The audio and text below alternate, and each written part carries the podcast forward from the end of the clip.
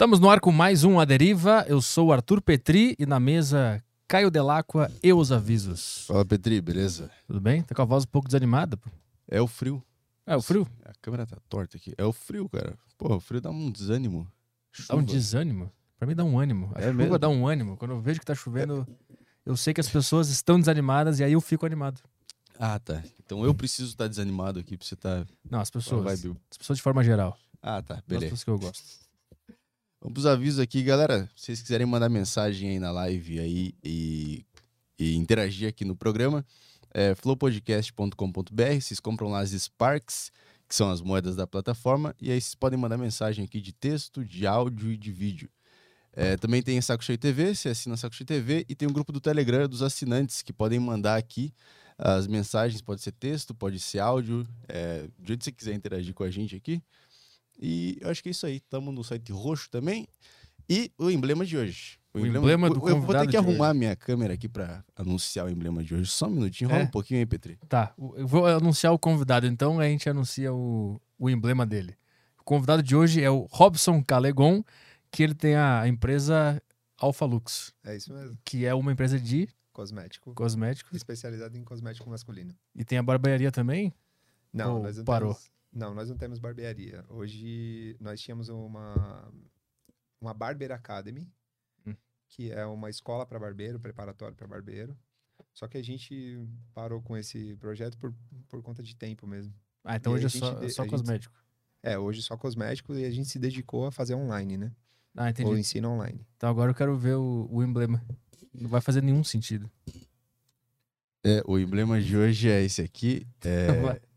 pica atrás, que é uma referência a cabelo, a corte de cabelo. E é isso aí. E é isso aí, parabéns. Então explica pro pessoal como é que resgata o desenho, o, É, emblema. Tá aparecendo aqui o a animaçãozinha aqui embaixo aqui com a com o título do, do emblema aqui com a com o cupom para você resgatar ele. Aí você vai entrar no site, tá aqui na descrição, no- na plataforma do Flow, na live do Aderiva aqui, e tem o resgatar emblemas. Aí você só digita o emblema ali, e você tem o emblema garantido para você.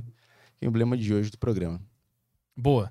Ó, eu tava falando em off aqui com, com o Robson, ele perguntou como é que a gente teve a ideia de, de chamar, né, de chamar. E aí eu falei, a minha namorada tava vendo o YouTube, ela começou a chorar, e aí eu perguntei o que, que houve. Ela me mostrou o teu vídeo no, no Shark Tank. Então vamos come- vamos começar pelo meio que pelo final da história, para depois a gente voltar, porque tem uma história incrível. Legal. É, o Shark Tank foi o que divulgou a, a tua pessoa pro, pro Brasil inteiro, né? Até então, qual era a tua, tua abrangência? Tu era só um empreendedor, tu o pessoal não te conhecia ainda. Então, na verdade, no, no ramo em que eu atuo, eu já era bem conhecido por conta de pioneirismo, né? Então, Uhum. nós começamos com alguns produtos. Um exemplo, o gel cola. Hoje, todo mundo conhece gel cola. Mas eu fiz no banheiro da minha casa esse produto. Uhum. Então, eu já era muito conhecido por conta de gel, de pomada, essas coisas. Coisas, produtos inovadores para barbearia que nós começamos. Então, já era, eu já era conhecido. Só que com o programa, aí ficou... Porque as pessoas conhecem o empreendedor ou conhecem o dono de empresa, mas não sabe a história da pessoa, né? Não sabe de onde a pessoa veio, acha que tudo é ganhado ou tudo é dado. E aí, quando a pessoa conhece a história, a pessoa se identifica. Uhum. Porque ela imagina, poxa, eu posso também, entendeu? Então, aconteceu isso e as pessoas se identificaram muito com a minha história, entendeu? E aí depois que tu, que tu foi lá no, no, no Shark Tank, o, como é que é o nome do, do cara, o, João Apolinário. o João? Aí ele, Uhum. ele, ele fez uma negociação contigo, aceitou entrar, né? Que fim levou aquela negociação ali? Então, ali foram, é, como é que eu posso dizer, semanas, eu, eu digo até meses, né, de, de negociação, porque quando ele entrou no negócio, ali, ali no programa, eles não têm noção, né, do que é e o que não é. Então, como foi um valor baixo que eu pedi para que, é, que na verdade eu estava perdido. Imagina que você, vou te explicar mais ou menos para Uhum. para que você entenda o contexto de tudo. Então, a, a nossa empresa, ela cresceu de uma forma, é, eu chamo de puxadinho. Né? Então, a gente foi crescendo e colocou, a gente tinha um, um barraquinho, aí foi, fez mais um cômodo, fez mais um cômodo e foi fazendo. Só que, num momento, a gente se perdeu ali. Então, a gente não tinha um, um senso de administração, eu tenho a sexta série, Ah, na época, a pessoa que também que estava que tava ali comigo também não, não, não, não tinha muita noção de negócio. E aí a gente foi crescendo. O problema não era dinheiro. E nem venda. Esse não era o problema. O problema era administrativo. Uhum. E nessa de administração, a gente não conseguia é, entender onde entrava tanto dinheiro e saía tanto dinheiro. Uhum. E aí foi quando a gente começou a se perder nisso. E aí eu fui, eu, eu me inscrevi no programa e falei, meu, não é possível que tantas pessoas são ajudadas ali e eu não vou conseguir. Então eu falei, meu, vou mandar e vamos ver o que acontece. Como é que é que se inscrevia? Era pela internet? Tinha que mandar um vídeo? Como é que era? É, eu tava, eu sempre assisti, né, o programa, né? Eu assistia mais o americano, aí depois começou o brasileiro e apareceu lá, faça a sua inscrição. Eu fiz inscrição pela internet. Falei, ah, não vai chamar, mas Aham. acabaram chamando. Tá, e aí a preparação pra, pra chegar lá, o que que, que que eles mandam? O que que tem que fazer? É só aquele pitch mesmo que, que eles mandam tu preparar? Como é que é? Não, tem bastante, Bastante coisa. Cara, é um O que que tem que fazer? maço de documento. Mas é assim, é, o principal é qual é o seu plano de negócio, o que você quer mostrar, porque eles lá não sabem de nada. Você só manda o que você quer, mas eles no programa, o João Apolinário, a Camila, ninguém sabe. Então todo mundo é, fica lá esperando para ver o que você vai falar. Uhum. E quando, quando eu falei para todo mundo que eu ia pedir 5 reais por 30% da empresa, todo mundo, você é maluco, você tem que pedir mais, tem que pedir 200 mil, tem que pedir não sei o que e tal, a empresa vale muito mais e tal. Só que o objetivo não era dinheiro. O objetivo era realmente ajuda. Uhum. O know-how É, do cara. É, eu falei, meu, se o João vem para mim, não importa se eu vou ficar com 10% ou 1% da empresa. O know-how que o cara tem, as pessoas que ele conhece, vai levar a minha empresa em outro nível e a gente vai conseguir fazer muito mais negócio. Uhum. Então, o, o objetivo era claro, era esse o objetivo. Era só conseguir Então- um cara inteligente pra organizar a tua empresa. Não era de fato a grana que o cara podia botar. Não, Esse é porque, porque assim, cara, eu comecei do zero, não tinha nada. Uhum. Eu comecei com menos do que qualquer pessoa tinha. Então, para mim, o dinheiro não era importante. Então, não era o fator principal. E foi aí que eu resolvi fazer, meu, vou pedir cinco reais, porque na verdade era três reais. Só que como tinha cinco, cinco pessoas, o João, o Shiba e tal, falei, não, vou pedir cinco, um real para cada um, vai que todo mundo vem, vamos que vamos, entendeu? E aí, quando eu, eu vi né, o, o vídeo, quando tu fez essa proposta do, do, dos 5 reais por 30% da empresa, eles começam a, a perguntar, né? Começam a, a, a ver o que, que tem, espremer o suco ali. Sim. E aí tu começa a falar das- da, da, da grana que, que, que tinha envolvida ali, da dívida, dos impostos e tal. Sim. Naquele momento que eles começaram a entrar em muita coisa técnica, tu, percebe, tu pensou assim, puta, não tá no objetivo que eu queria. Eu só queria o know-how, eles estão perguntando de dinheiro. Exatamente. Por quê? Porque como né, a minha empresa realmente hoje vale muito mais do que valia antes e já valia muito mais do que eu pedi. Então não era esse o, o objetivo. E, ah, por que, que você quer cinco reais? Ah, por- porque... Porque 800 pau de, de, de dívida, hoje eu, eu enxergo de um jeito, 800 mil de, de, dívida tributária, eu enxergo de um outro jeito hoje. Hum. Antigamente era um monstro para mim, hoje já não é mais esse monstro, entendeu? Então era coisa organiza- or- organizacional. Só que na, na época não, para mim era um monstro. Imagina você acordar num dia, você, puta, devo 800 pau no, de, de dívida, ganho esses 800 pau, mas não sei como pagar, Uhum. entendeu? Então era basicamente o, o que eu queria, era que alguém me ajudasse e falasse, meu, pega, você ganha aqui, você faz isso e você vai conseguir, entendeu? E aí ele te ajudou nisso, depois do programa? Então, ele tem uma equipe muito boa, né? Ele tem o, o- Eduardo, o Marcelo, são caras, meu, totalmente competentes, são caras muito bons. Eles fizeram um desenho pra mim, inclusive eu uso esse desenho, eu acho um puta fantástico. Não deu certo a, a matemática que eles fizeram pra entrar no negócio, mas pra mim funcionou bastante, cara. Então eles me ajudaram pra caramba, eu não posso dizer que não. Tu, tu- teve, tipo, consultorias do pessoal te explicando e dizendo o que, que Sim. tava rolando na empresa e tal, e a partir daí tu conseguiu, conseguiu resolver o problema dos impostos? Porque é, É, muito então, complicado isso. né? Isso sim. Só que uma coisa, uma coisa importante, eu vi da onde estava saindo o dinheiro. Aham. Eu vi onde estava indo o dinheiro, que era o principal, o principal negócio. E o negócio não era o imposto. O negócio era da onde estava saindo e como estava saindo. Então, um exemplo. Eu tenho um produto que é um carro-chefe, a pomada. Um exemplo, né? E esse produto era. é, imagina que você vende 30 mil pomadas dessa ou 50 mil pomadas dessa e você não consegue ganhar dinheiro com ela. Uhum. Então, aí eu fui atrás do que estava me causando isso. E era produção. Era produção, embalagem, uma série de outras coisas, preço, precificação errada. Então, esse- essas coisas me ajudaram a, a conseguir alavancar. Ah, entendi. Então a, a, a construção do preço daquele produto estava errado. Não só a construção, mas a, a construção fabril. Então, desde, desde a fabricação do produto, matéria-prima, embalagem, rótulo, tampa, todos os tipos de coisas, tava tudo errado. E tava, mas tava errado porque vocês desconsideraram o, o valor tributário? Ou era, porque ele é muito complexo de entender, né? É, Você tá sempre perdido como empreendedor. né? Imagina aqui, ó. Você tem aqui essa garrafa.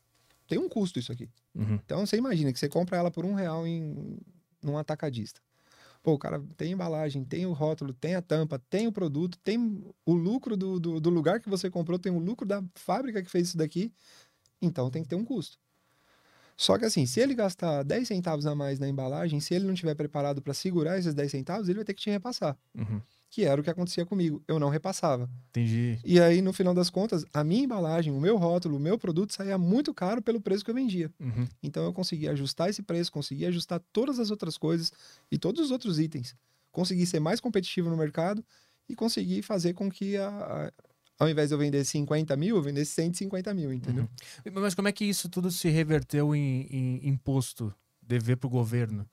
Porque esse, esse foi o grande lance ali que eu vi, principalmente nos comentários do teu, da tua participação. Uhum. Muita gente falando, ó, o sistema tributário do Brasil é uma merda, a receita é uma merda tal, o empreendedor tá sempre fudido porque não, não consegue ser achado, isso aí. Como é que isso se reverteu numa dívida pro governo?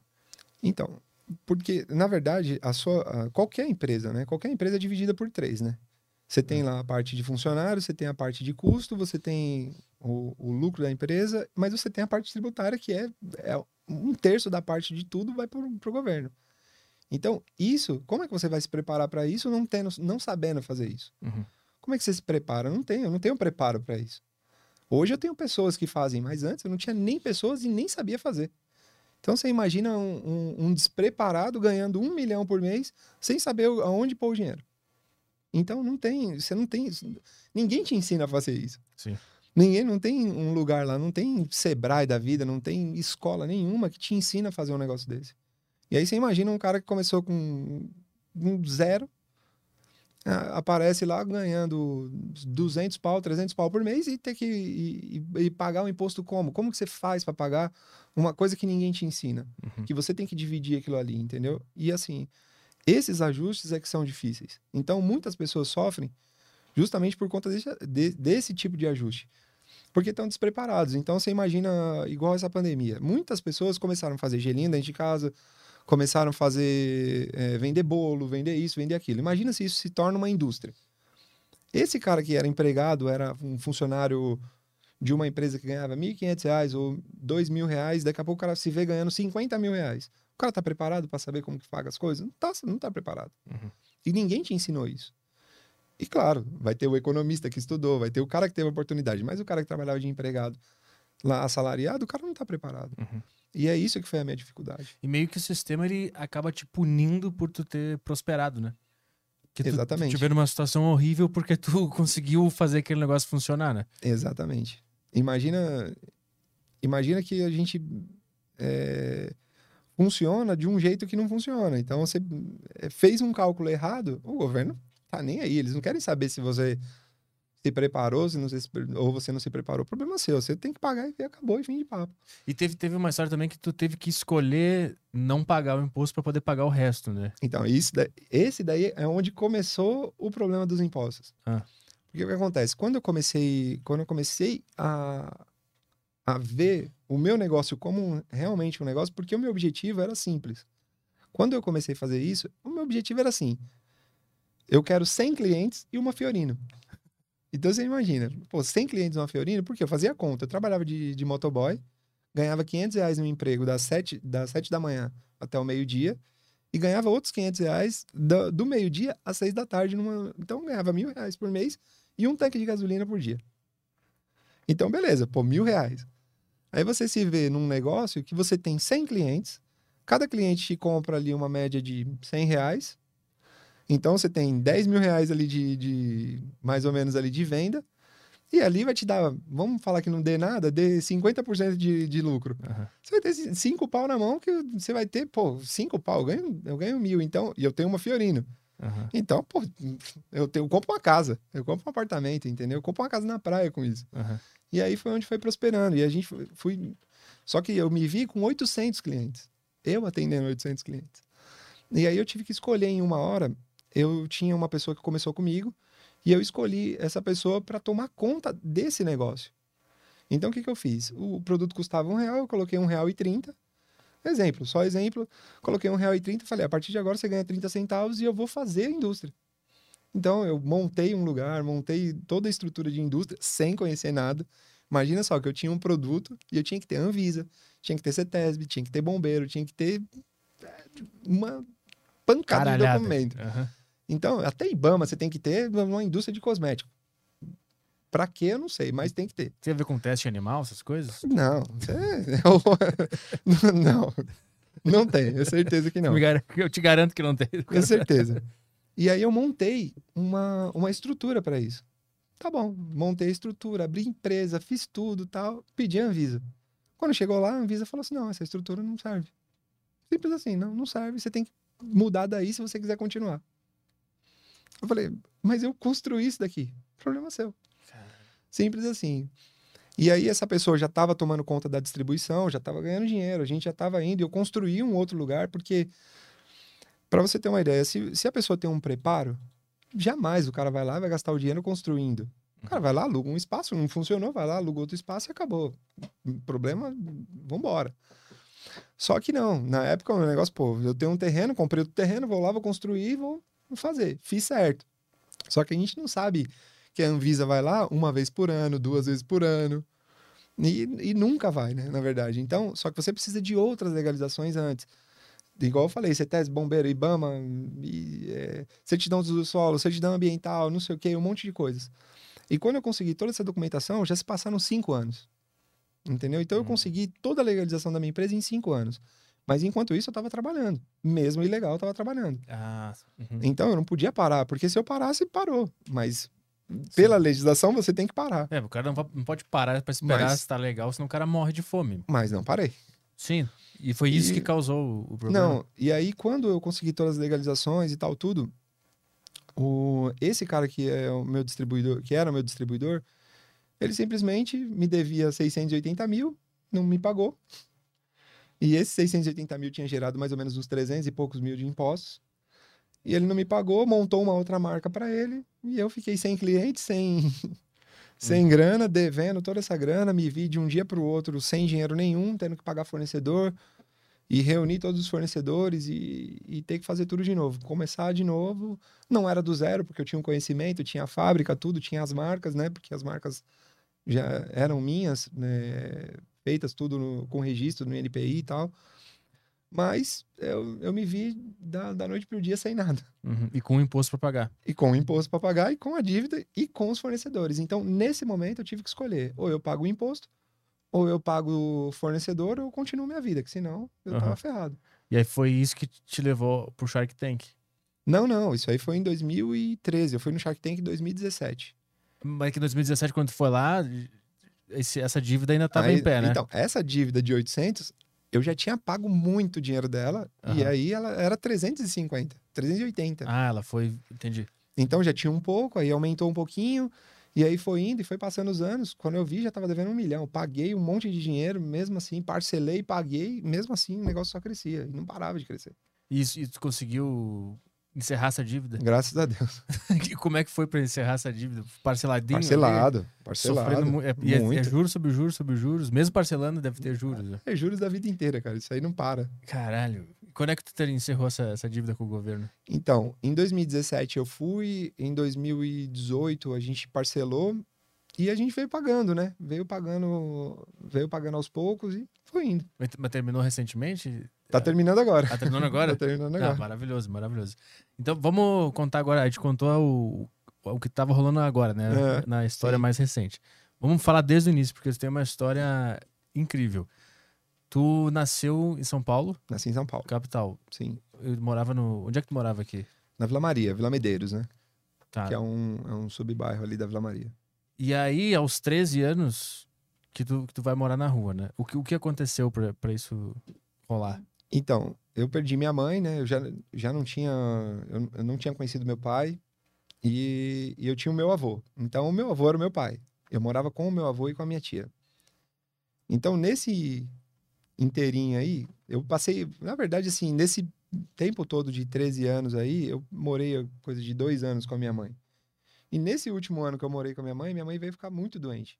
Minha mãe tinha 30 anos de idade e acabou pegando algum tipo de doença que até hoje é um mistério de verdade. Ela foi, é, foi velada com caixão lacrado e a gente até hoje não, não sabe, causa da morte desconhecida. Meu, mas nenhuma hipótese, nenhuma teoria, nada. Cara, Que loucura. na- nada. Só ficou com muita dor de cabeça, problemas e tal, e faleceu.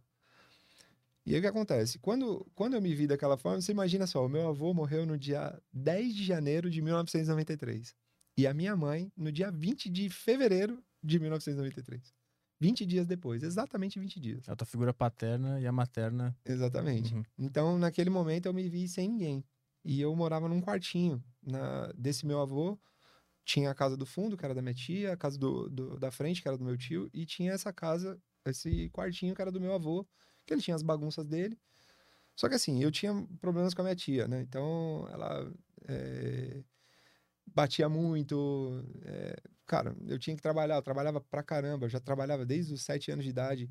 E eu trabalhava, eu, eu andava, para você ter uma ideia, uma distância de mais ou menos uns 14, 15 quilômetros para ir, 14, 15 quilômetros para voltar de, um- de uma borracharia que eu trabalhava, era do meu tio, ganhava 10 reais por semana. Uhum. E eu queria, a única coisa que eu queria na época era o registro. E meu tio sempre falava isso e tal, não, não, não vai, não registra, não existe isso e tal. Eu sei registro, que, que registro? Registro, registro em carteira. Ah, tá, a, Porque, a- a cara, carteira de trabalho. Tá, eu, eu tinha 13 anos de idade, nem Aham. sabia o que era isso, mas queria. Aham. E aí eu tirei minha, minha carteira profissional e, e eu cheguei pro meu tio, entreguei a carteira para ele e ele falou que não ia me registrar. E eu tava sofrendo muito na época com dores na coluna, muito forte. Então, Inclusive eu sou operado da coluna e por conta desses trabalhos que eu fazia. E ele falou: "Não, se você quiser, vai embora". E aí eu falei: "Tá bom, vou embora". Quando eu cheguei na minha casa, na casa que, que eu morava, meu, parecia um inferno, sabe? Uma coisa assim, muito difícil. Minha tia brigando, meu tio brigando, porque eu tinha saído, que eu ia virar vagabundo, que eu não sei o que, que eu não sei o que lá, e um monte de coisa. E eu passei alguns dias. Cara, eu apanhava noite e dia. Eu- é, sem brincadeira, cara. E, e eu decidi ir embora. Decidi ir pra rua, cara. E nessa, eu falei, vou embora. Vou ficar sofrendo aqui, eu sofro na rua. Uhum. Então eu fui pra rua. Fui morar na rua, fiquei até mais ou menos uns 14 para 15 anos. Só que eu aprendi muita coisa, né? Então a rua, o que acontece? Ela te traz um sofrimento. Por conta de você não tem onde dormir, você não tem o que comer, você não tem o que vestir.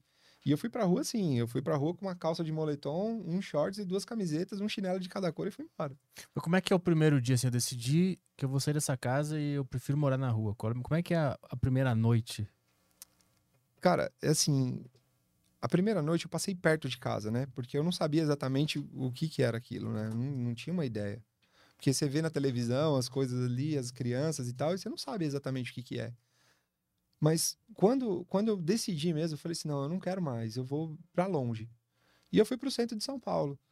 E no centro de São Paulo foi onde, assim, você tem a convivência com pessoas, né? Então, você vê ali que é, é, é, um, é um sofrimento, cara. É um negócio terrível. Mas você não morre de fome, você não morre de, de frio, você não morre de nada. Hum.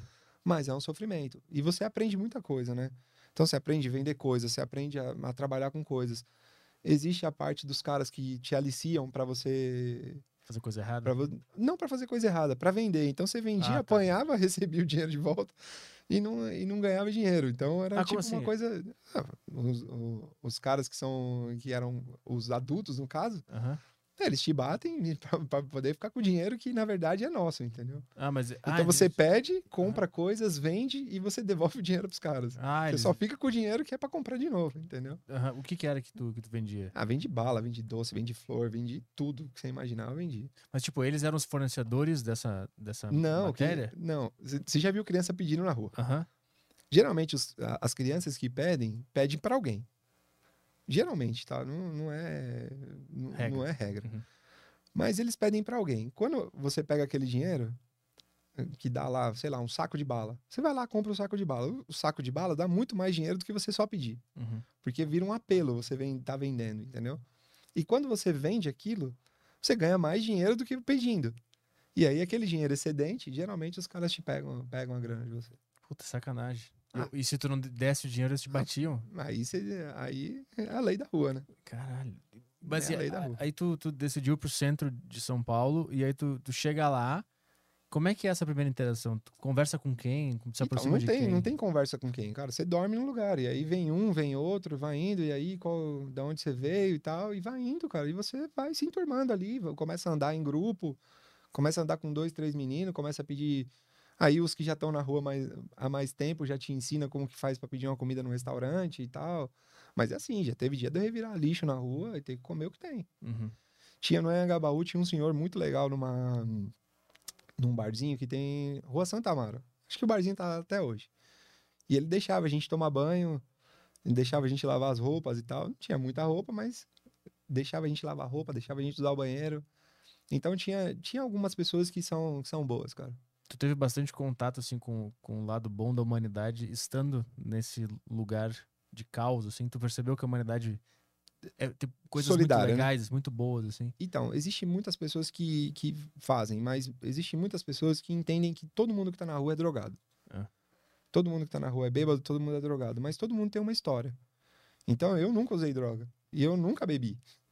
Então, são coisas que... É, mas você é discriminado pelo, pelo contexto geral. Então, não tem, não tem essa. Uhum. Entendeu? Então, esse, esse tipo de coisa, só que tem muitas pessoas que não, que olham você que, é assim, uns te olham torto, outros te olham com dó, e outros querem fazer alguma coisa, entendeu? Uhum. Então, é, é bem, cara, é bem classificado isso. E- Tem, tem até uma história legal pra caramba que na, na rua Boa Vista com a ladeira Porto Geral tinha um prédio que tinha o Sindicato dos Padeiros e Confeiteiros. E eu tava passando lá, eu li padaria e confeitaria. Falei, meu, eu quero isso daí. E aí eu fui atrás, aí fui entrar no prédio, cara, claro, o cara não ia deixar eu entrar de chinelo, zoado, o cara não ia deixar eu entrar. Só que eu esperei um cara chegar, perguntei quem era, esperei o cara chegar e fui no andar dele. Cheguei no andar dele e falei assim: Meu, eu quero ser esse negócio aí de pa- padeiro e confeiteiro. Aí o cara olhou pra mim e falou assim: Como assim? Aí eu falei: Eu quero ser padeiro e confeiteiro. Aí o cara falou assim: Tá, mas você mora onde? Eu falei: Moro aqui na rua. Aí ele falou: Mas como assim? Como, como, como você quer isso? Ele falou: Cara, fala o seguinte: Eu vou te levar até o lugar. E me levou no Senai da Barra Funda, que é onde tem o é, curso de padaria e confeitaria. E por incrível que pareça, cara, eu tinha um perfil que eles queriam na época. Que era um perfil de, de que demoraria um período. E eu tinha um perfil que mora- morava na rua, não tinha ninguém. E eles queriam pessoas para trabalhar em navio, que ainda estava sendo construído. Ah. Então tem essa, toda essa, essa logística aí. E eu não consegui fazer porque eu não tinha como comer. E isso que, que dói, sabe? Porque eu tive a oportunidade, mas eu não tive como fazer porque eu não tinha o que comer. E eles não davam comida. Tu não pode fazer o Entendeu? curso. E eu não pude fazer o Aham. curso. E eu perdi por. um- Não foi por uma vez, eu perdi por duas vezes. Então, esse tipo de coisa que às vezes a pessoa que tá nessa, nessa situação é que perde algumas oportunidades. E estando na, na rua ne- nesse lugar desconfortável, assim, aquela vozinha ruim que manda fazer coisa errada, ela surge em algum momento? Existe, Existe, cara. influências? Co- Como é que é isso? Existe, porque, assim, em, em algum momento você se vê ali. Então, você tá ali com três, quatro caras que. É, cara maior, é cara menor, é criança. Eu tava com 13 anos de idade, mas tinha moleque de 7. Então, ah, vamos, vamos ali pegar um, um negócio, vamos ali fazer não sei o quê. Cara, eu nunca fui pra essa tendência porque eu sempre gostei de, do trabalho. Eu sempre gostei do trabalho, eu sempre quis fazer isso daí.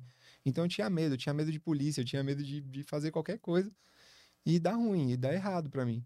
Então eu nunca fui pra esse lado. Quando começou isso a esquentar de verdade pro meu lado, porque às vezes você é forçado a fazer alguma coisa. Quando isso começou a esquentar pro meu lado, eu decidi que eu tinha que sair dali. E foi quando eu comecei a procurar serviço de office boy. Quando, tipo assim, quando tu viu que tava chegando muito próximo de tu Muito. cometer alguma coisa errada. Eu fui procurar serviço de office boy. E, e da onde que vem essa tua noção do, do, do trabalho? Tu aprendeu como isso? Então, eu, eu via, antiga, na, na minha época de 14 anos de idade, tinha office boy, mas geralmente estava escrito contínuo, né? Que era um o office boy, só que o nome era contínuo, né? A profissão, no caso. E eu, eh, eu perguntei para um, o que, que é contínuo, né? Porque tá, contínuo, o que, que é contínuo? E o cara falou, office boy, pessoa que vai fazer entrega, tal, não sei o quê. E eu conhecia muito a Vila Maria porque eu morava lá. E eu tinha um amigo que tinha uma, um- uma lanchonete no Brás. E esse amigo meu, ele me emprestava um tênis. Então eu ia até lá, pegava o tênis dele, só resumindo para você, pra, mais ou menos, eu fui lá antes. E ele me emprestava o tênis dele, porque a única coisa que eu tinha mais ou menos era a calça, que já tava na, na um pouquinho para cima, porque eu tinha crescido, e eu não tinha tênis. Então ele me emprestava o tênis e eu ia procurar emprego. Uhum. Então eu ia da, do Brás até a Vila Maria, e lá eu vi uma placa. E quando eu olhei a, a essa, essa assim, é uma das, das partes mais legais e as partes mais difíceis. A parte mais difícil de você se ver como você estava, porque a pessoa te enxergou daquela forma. Porque quando você está no meio de um monte de criança morando na rua, você não se enxerga, você não, você não vê como você está. Só que existem pessoas que vê como você está. E quando isso acontece, é que você tem a noção exata, mesmo sendo muito novo, sabe? E nessa época eu tinha 14 anos. O único documento que eu tinha era a carteira profissional, não tinha mais nada. Nenhum outro documento. E a, quando eu fui procurar emprego, eu ia com uma calça ruim, uma camiseta pior ainda e um tênis bom. Quando eu cheguei nesse lugar, não, era uma imobiliária. Lá funcionava uma agência de turismo que se chama JMS Sunshine, que era de um japonês. Quando eu cheguei para procurar emprego, eu falei, tinha uma mulher, o nome dela é Tânia. Eu nunca vou esquecer dos nomes. Porque quando ela me olhou, eu perguntei do emprego, ela falou: "Mas você não você tá sujo". Sim, é por isso que eu preciso do emprego, cacete. Então, mas é assim, ela tava me enxergando realmente como eu era, como eu estava naquele momento. Sim. Sabe? E só que aí tem aquela é, que eu falo que são as, as, as ajudas, né, que eu tive na minha vida. E aí quando o japonês que era o dono, o Marcelo, ele olha lá de dentro, ele fala: Não, não. o que, que você quer? Fala aí, qual, qual que é o. O que, que você quer? Eu falei assim: Eu quero esse emprego. Ele falou: Vem aqui. E aí ele começou a me perguntar coisas. Né? E assim, tipo, é, onde você mora? Eu menti, falei que morava na casa do, do, do, dos meus avós, do meu avô, né, no caso. E comecei a contar uma história para ele que não era a história real, não falei, não falei a verdade para ele. Mas era uma meia verdade. E ele falou: Você conhece o centro de São Paulo? Eu falei: Conheço mais ou menos. Eu conhecia tudo. E ele falou: Tá bom, então. Então eu vou te dar um emprego, só que assim, vou te dar esse teste aqui. Se você fizer certinho e voltar, beleza. E ele me deu um serviço para ir no Anhangabaú fazer um, trampo. Fui no, na Praça Dom José Gaspar, não era nem no Anhangabaú, com a 7 de abril. Fui fazer esse trabalho, peguei, entreguei, fui, peguei o ônibus, voltei rapidinho. Ele falou: Caramba, você já voltou? Eu falei: Já. E aí ele falou assim: então tá, então o emprego é seu. Só que todo dia eu tava manjado, a camiseta era a mesma. Hum. Só que um dia, nesse período, que é a parte triste desse negócio, foi quando o meu amigo não foi trabalhar. E aí eu não tinha como pegar o tênis. Ah. Aí esse, essa é a parte ruim. Hum. Por quê? Porque eu cheguei e eu tava de chinelo. Na hora que ele me olhou, ele me viu do jeito que eu era. Daí ele me olhou daqui, sabe aquele olhar assim, puta, o que que eu fiz, entendeu? E aí ele falou assim, cara, o que que é isso? Na hora que eu me vi como, como eu estava, eu sabia que tava ruim. Mas na hora que eu me vi, eu saí correndo, cara. Porque eu não... a vergonha era tanta, era uma. Cara, eu não sei te explicar. O sentimento, eu tenho esse sentimento até hoje, assim, de, de lembrar, sabe? E aí eu saí correndo. E ele foi atrás de mim. Quando ele, quando ele foi atrás de mim, ele começou. Aí ele a gente tem uma praça, não sei se você conhece a Vila Maria, mas tem uma praça que chama Santo Eduardo. E aí ele começou a conversar comigo e ele falou, cara, então me fala a verdade, o que que, que, pega? O que que tá acontecendo? E eu falei pra ele, cara, moro na rua, não tenho dinheiro, não tenho... É isso, e, e abri o verbo pro cara. E aí foi quando ele falou assim, tá bom. Falou mais nada, falou, tá bom. Então vamos voltar e tal, você vai fazer um serviço para mim. E aí ele pegou, me deu o um endereço no Pai Sandu, me deu, me deu lá o endereço, pediu para procurar uma moça, que era a esposa dele, depois eu, eu fiquei sabendo. E ela me deu um saco e falou para levar de volta. Chegou lá, ele falou assim, ó, tudo que tem dentro dessa, dessa sacola aqui é seu. E aí tinha camiseta, tinha tênis, tinha roupa, tinha tudo, tudo quanto é coisa. De, desde calça até tênis, tudo. Hum. E ele falou, a partir de hoje, você vai ficar, você vai dormir aqui. E aí... No, no trabalho. No trabalho. Só que eu tinha que esperar fechar porque ninguém podia saber que eu dormia lá. Sim. Aí tinha que esperar fechar, ele deixava aberto, eu levantava a porta, entrava, dormia lá, fechava a porta, e no outro dia eu acordava mais cedo e fingia que chegava, entendeu? Hum. Só que chegava arrumado, entendeu? E aí, e aí foi quando foi quando as coisas começaram a acontecer. Essa foi a tua saída da rua. É, e o Uhum. mais engraçado foi que essa essa mulher que trabalhava pra ele, a Tânia, ela roubou esse cara. E eu descobri que ela tava fazendo isso. Ah. E eu passei pra ele, só que quando eu passei já era tarde. Já tava, o golpe já tava, tava- feito já. Já tava ferrado no- a empresa. Isso foi quanto tempo depois de tu ter começado a trabalhar lá? Ah, coisa de um ano e Ah, pouquinho já. Já tava. Ficou quanto tempo lá? nessa- Fiquei. Acho que eu fiquei um ano e dois meses, mais ou menos. E, cara, esse cara foi tão bom pra mim porque ele. Eu conhecia outras empresas e. E através dele, sabe? E através dessa oportunidade que ele me deu, eu. E esse período que ele conseguiu ainda ficar aberto para que eu conseguisse arrumar outro emprego. Que eu comecei a, traba- comecei a trabalhar no- numa empresa no centro de São Paulo, que aí você andava engomadinho, andava bonitinho, andava de, de- de social. A empresa tinha uma casa que os, os office boys podiam morar. Então foi, foi quando começou a melhorar um pouquinho para mim. E aí foi. Deu, deu uma estabilizada. Essa empresa, eu consegui comprar um consórcio é, que o próprio dono da, da empresa incentivava os office boys, porque ele também foi office boy dessa mesma empresa e depois se tornou dono. Uhum. E ele e ele incentivava os office boys a fazer consórcio, fazer um monte de coisa. E eu fui contemplado, cara.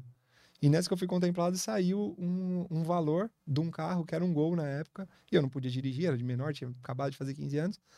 E aí, com esse dinheiro, eu comprei um terreno. Ah, Com 15 anos de idade, eu tinha um terreno. Caralho, da rua pra um, ter um terreno. Exatamente. Então, deixa eu entender, então tu ficou dois anos na rua? É isso? Aproximadamente, dois anos. E o que te fez é, sair foi quando tu percebeu que estava prestes a cometer Exatamente. algo errado. E aí Exato. tu foi procurar emprego de office boy. E Exato. aí tu encontrou esse cara.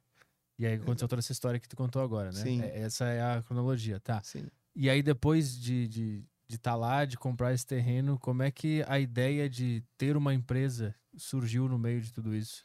Então, eu comecei, eu comecei a trabalhar, aí eu, depois desse emprego, eu só tive mais algumas coisas de dois, três meses, e eu resolvi que eu queria fazer alguma coisa, trabalhar vendendo alguma coisa. Porque como eu já tinha vendido coisas na rua, não é que o dinheiro é mais fácil, mas o dinheiro, ele vem de uma forma mais rápida e de uma forma melhor.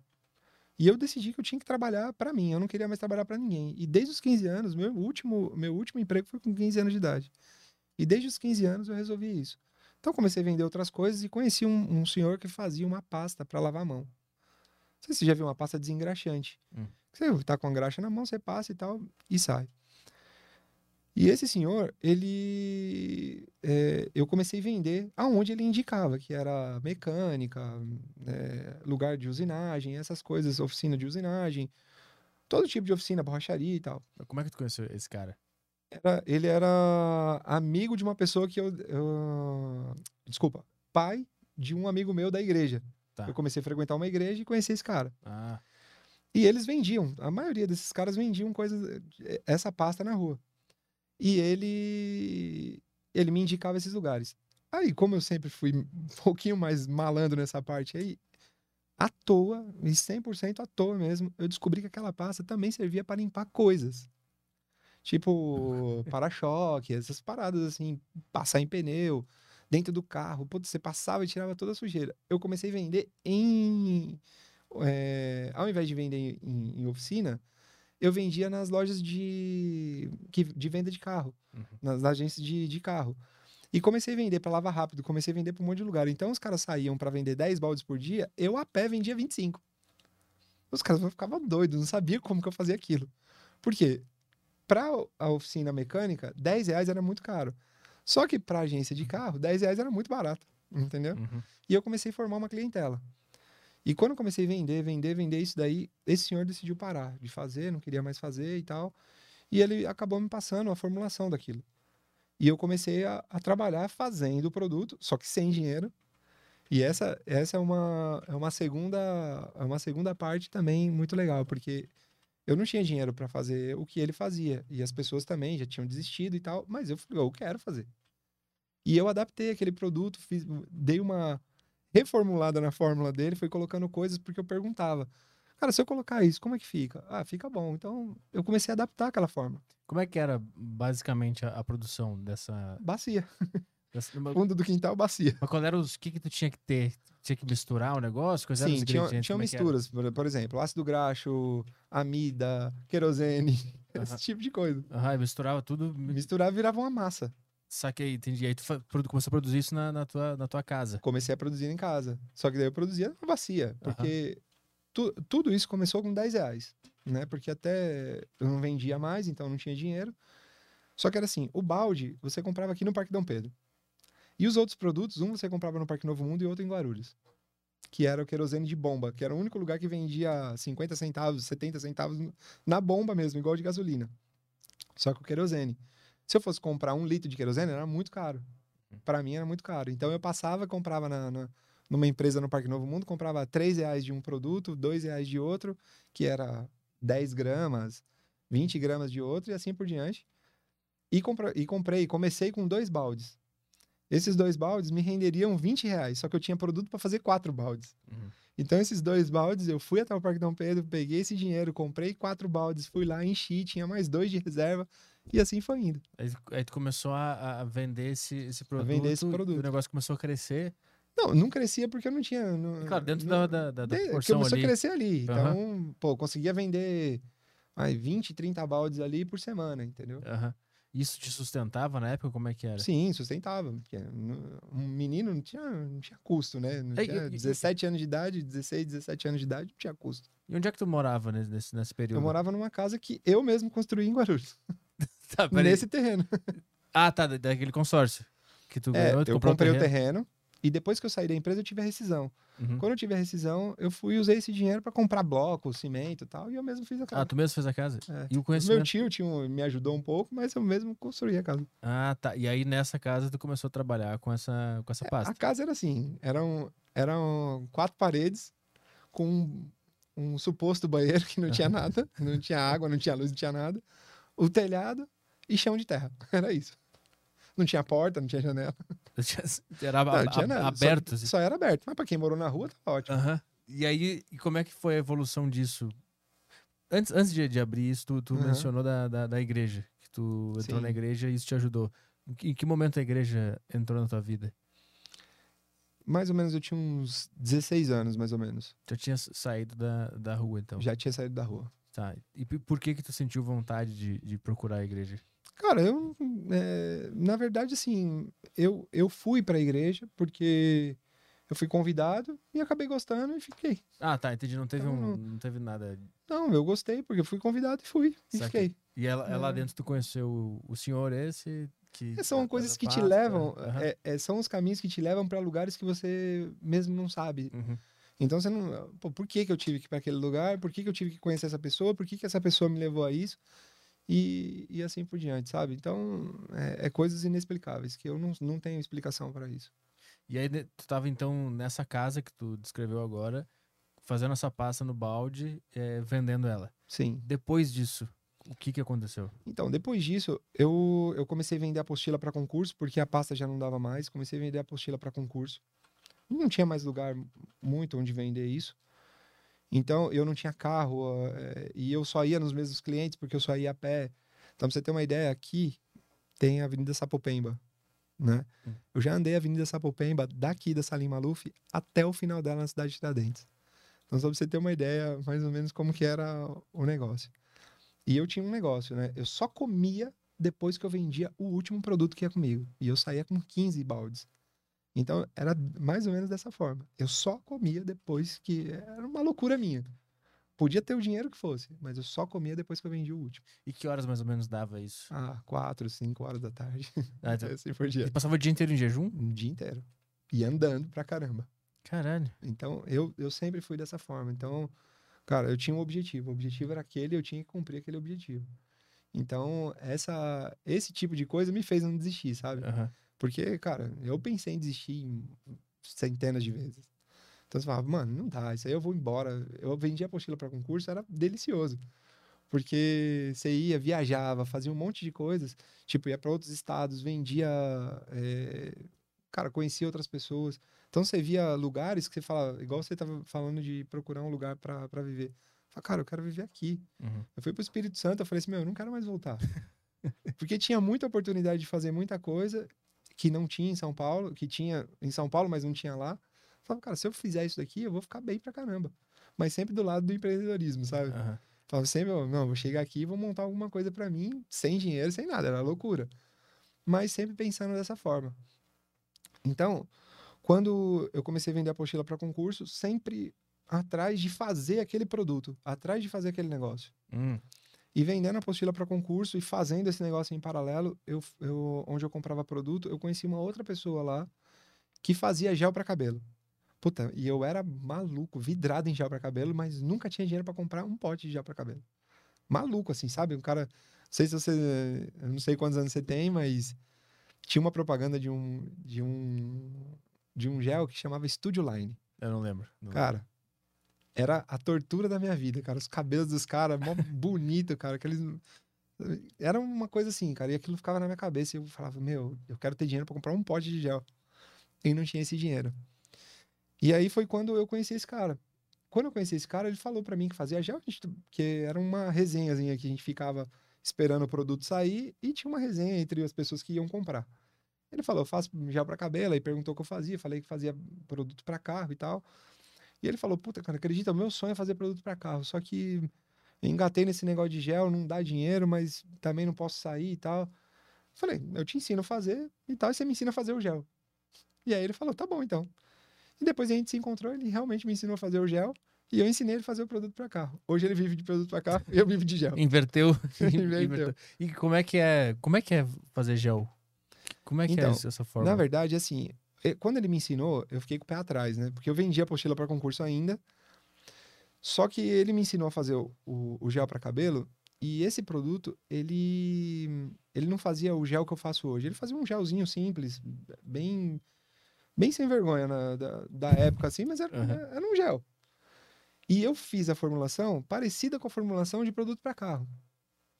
Falei, puta, meu. Porque eu já tava fazendo produto para carro, já não tava mais fazendo a pasta, né? Eu tava fazendo gel silicone, uma- uma- umas outras coisas. E eu falei, pô, mano, esse negócio tá errado. Não é possível que esse produto é muito parecido com o produto para carro, você vai cair meu cabelo. A única coisa que eu tinha na- na- de, de melhor em mim era o cabelo. Eu falei, puta, vou derrubar meu cabelo com isso. E acabou que eu fiz o produto e deixei em cima da- da- do armário. Dentro de um pote da. Não sei se eu posso falar, ficar falando Claro, marca claro, aí claro, e tal. pode, pode sim. Mas era um potinho da Tupperware que era um, um mixerzinho, assim. E eu fiz aquele produto e deixei lá. Eu não vou usar isso. Só que uma vez eu fui vender a apostila para concurso e meu cabelo tava muito grande, cara. Eu falei, puta, se eu usar esse negócio cair meu cabelo, eu tô ferrado, meu. Peguei, passei no cabelo, falei assim, meu, seja o que Deus quiser. Passei no cabelo e saí.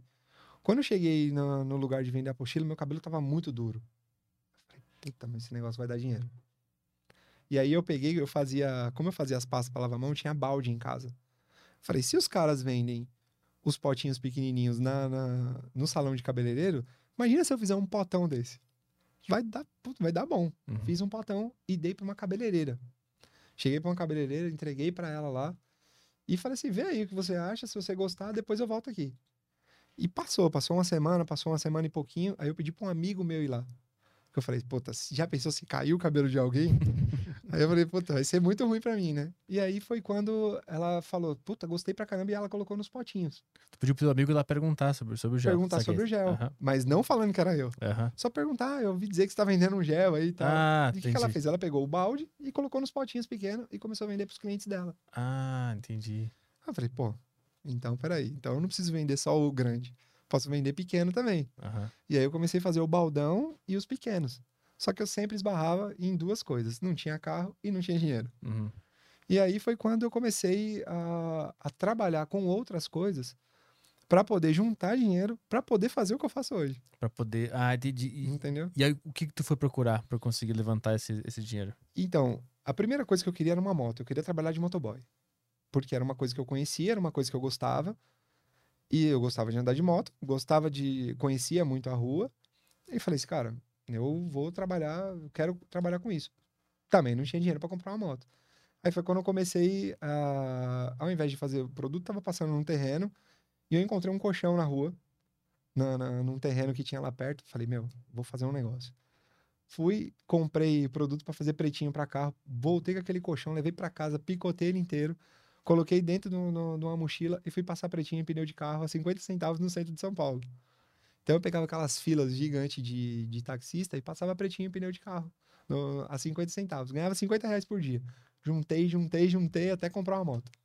Aí comprei a moto e comecei a trabalhar de, de motoboy. Hum. E aí foi indo. Trabalhava, às vezes, trabalhava de motoboy, às vezes trabalhava de vendendo apostila para concurso e juntando dinheiro. Sempre tentando fazer a mesma coisa. Voltava pro gel de novo, não tinha dinheiro, porque eu tinha que parar de fazer uma coisa para fazer outra. Juntava dinheiro, voltava pro gel, parava com o gel de novo, voltava a vender apostila, voltava a trabalhar de motoboy, moto presa, sem habilitação, um monte de. Meu, só, só loucura aí, entendeu? E, e o Gel, tu seguiu nesse, nesse esquema de ir no, na- nos cabeleireiros e, e vendendo sempre. eles e tal? Sempre isso. Foi assim, a- mas como é que isso. É que assim, como é que tu tinha a noção do empreendedorismo? Como é que tu tinha essa, essa noção desse grande plano? Tu tinha um grande plano de ter uma empresa ou tu tava Hum. fazendo pequenas etapas? Não, o meu objetivo era fazer esse produto. Porque todo Tá. mundo gostava do produto. Uhum. Só que todo, todas as pessoas que me pediam, pediam imediatamente. Então o cara quer o produto que leva na hora, mas eu não tinha o dinheiro para fazer. Então não é uma, uma coisa exemplo, tá? Hoje eu compro duas toneladas e meia de um produto que eu comprava 10 gramas na época. Uhum. Então, só pra você ter uma ideia, a, dificuldade que era para poder juntar o dinheiro para poder fazer isso. Então, não era só aquilo, era a, a embalagem, era três tipos de embalagem, era o produto. Então, o que, que eu decidi? Eu falei assim: olha, eu preciso fazer isso. Então, eh, eu falei assim: eu não vou comprar roupa, eu não vou comprar tênis, eu não vou comprar camiseta, eu não vou comprar nada, nenhum, nenhum item. Eu só vou sobreviver e comprar embalagem, porque era o gargalo maior, que era o mais caro. Então, todo o dinheiro que eu ganhava, eu, eu comprava embalagem. Todo o dinheiro que eu ganhava, eu comprava embalagem. E fui juntando. Fui juntando, ao invés de dinheiro, fui juntando embalagem, que não estragava. Uhum. Até o ponto de eu estar com a minha casa lotada de embalagem e não ter, não ter mais. Aí eu falei assim: agora eu preciso começar o negócio. Ah, tu- tu ah, entendi. E isso tudo naquela casa que tu, Na- que tu relatou casa. ali, que não tinha É, nada. daí- aí já terreno. tinha piso, aí já tinha Ah, um e ao, ao, ao longo do tempo tu foi. Tinha. Sky, Entendi, entendi. tinha Sky, velho. Já tinha encanamento, tudo certinho, bonitinho. Ah, tinha. entendi. Então tu meio que preparou a criação do negócio mais oficial, assim, durante Que era o algum que eu tempo. pensava, exatamente, é o que eu pensava. Se eu tivesse 100 clientes e uma Fiorino, eu tinha 100, eu- um exemplo, eu tinha, eu tinha os clientes, eu, eu não tinha o produto, mas eu tinha uma moto. E a moto era assim, era pouco, né? Não dava para levar muita coisa na moto. Então o objetivo era esse, 100 clientes e uma Fiorino. Aham, Esse era o negócio. Porque se eu tivesse 100 clientes e uma Fiorino, eu conseguia escalar o negócio. Entendeu? entendi. Mas agora, como é que tu. Da onde tu acha que vem essa, essa visão, essa habilidade de buscar, tipo assim, procurar a, a receita daquele produto, de, de organizar, meio que, meio que organizar o esquema, assim, vou comprar a embalagem, eu vou organizar isso aqui, depois eu vou comprar uma Fiorino. Porque tu meio que tu visualizava os objetivos, né? Tu conseguia Sim. enxergar. Sim. Isso não é uma, uma habilidade natural do ser humano. Eu acho que existe alguma coisa, um conhecimento que você tem que ter para conseguir enxergar todo esse plano. De onde tu acha que veio isso em ti?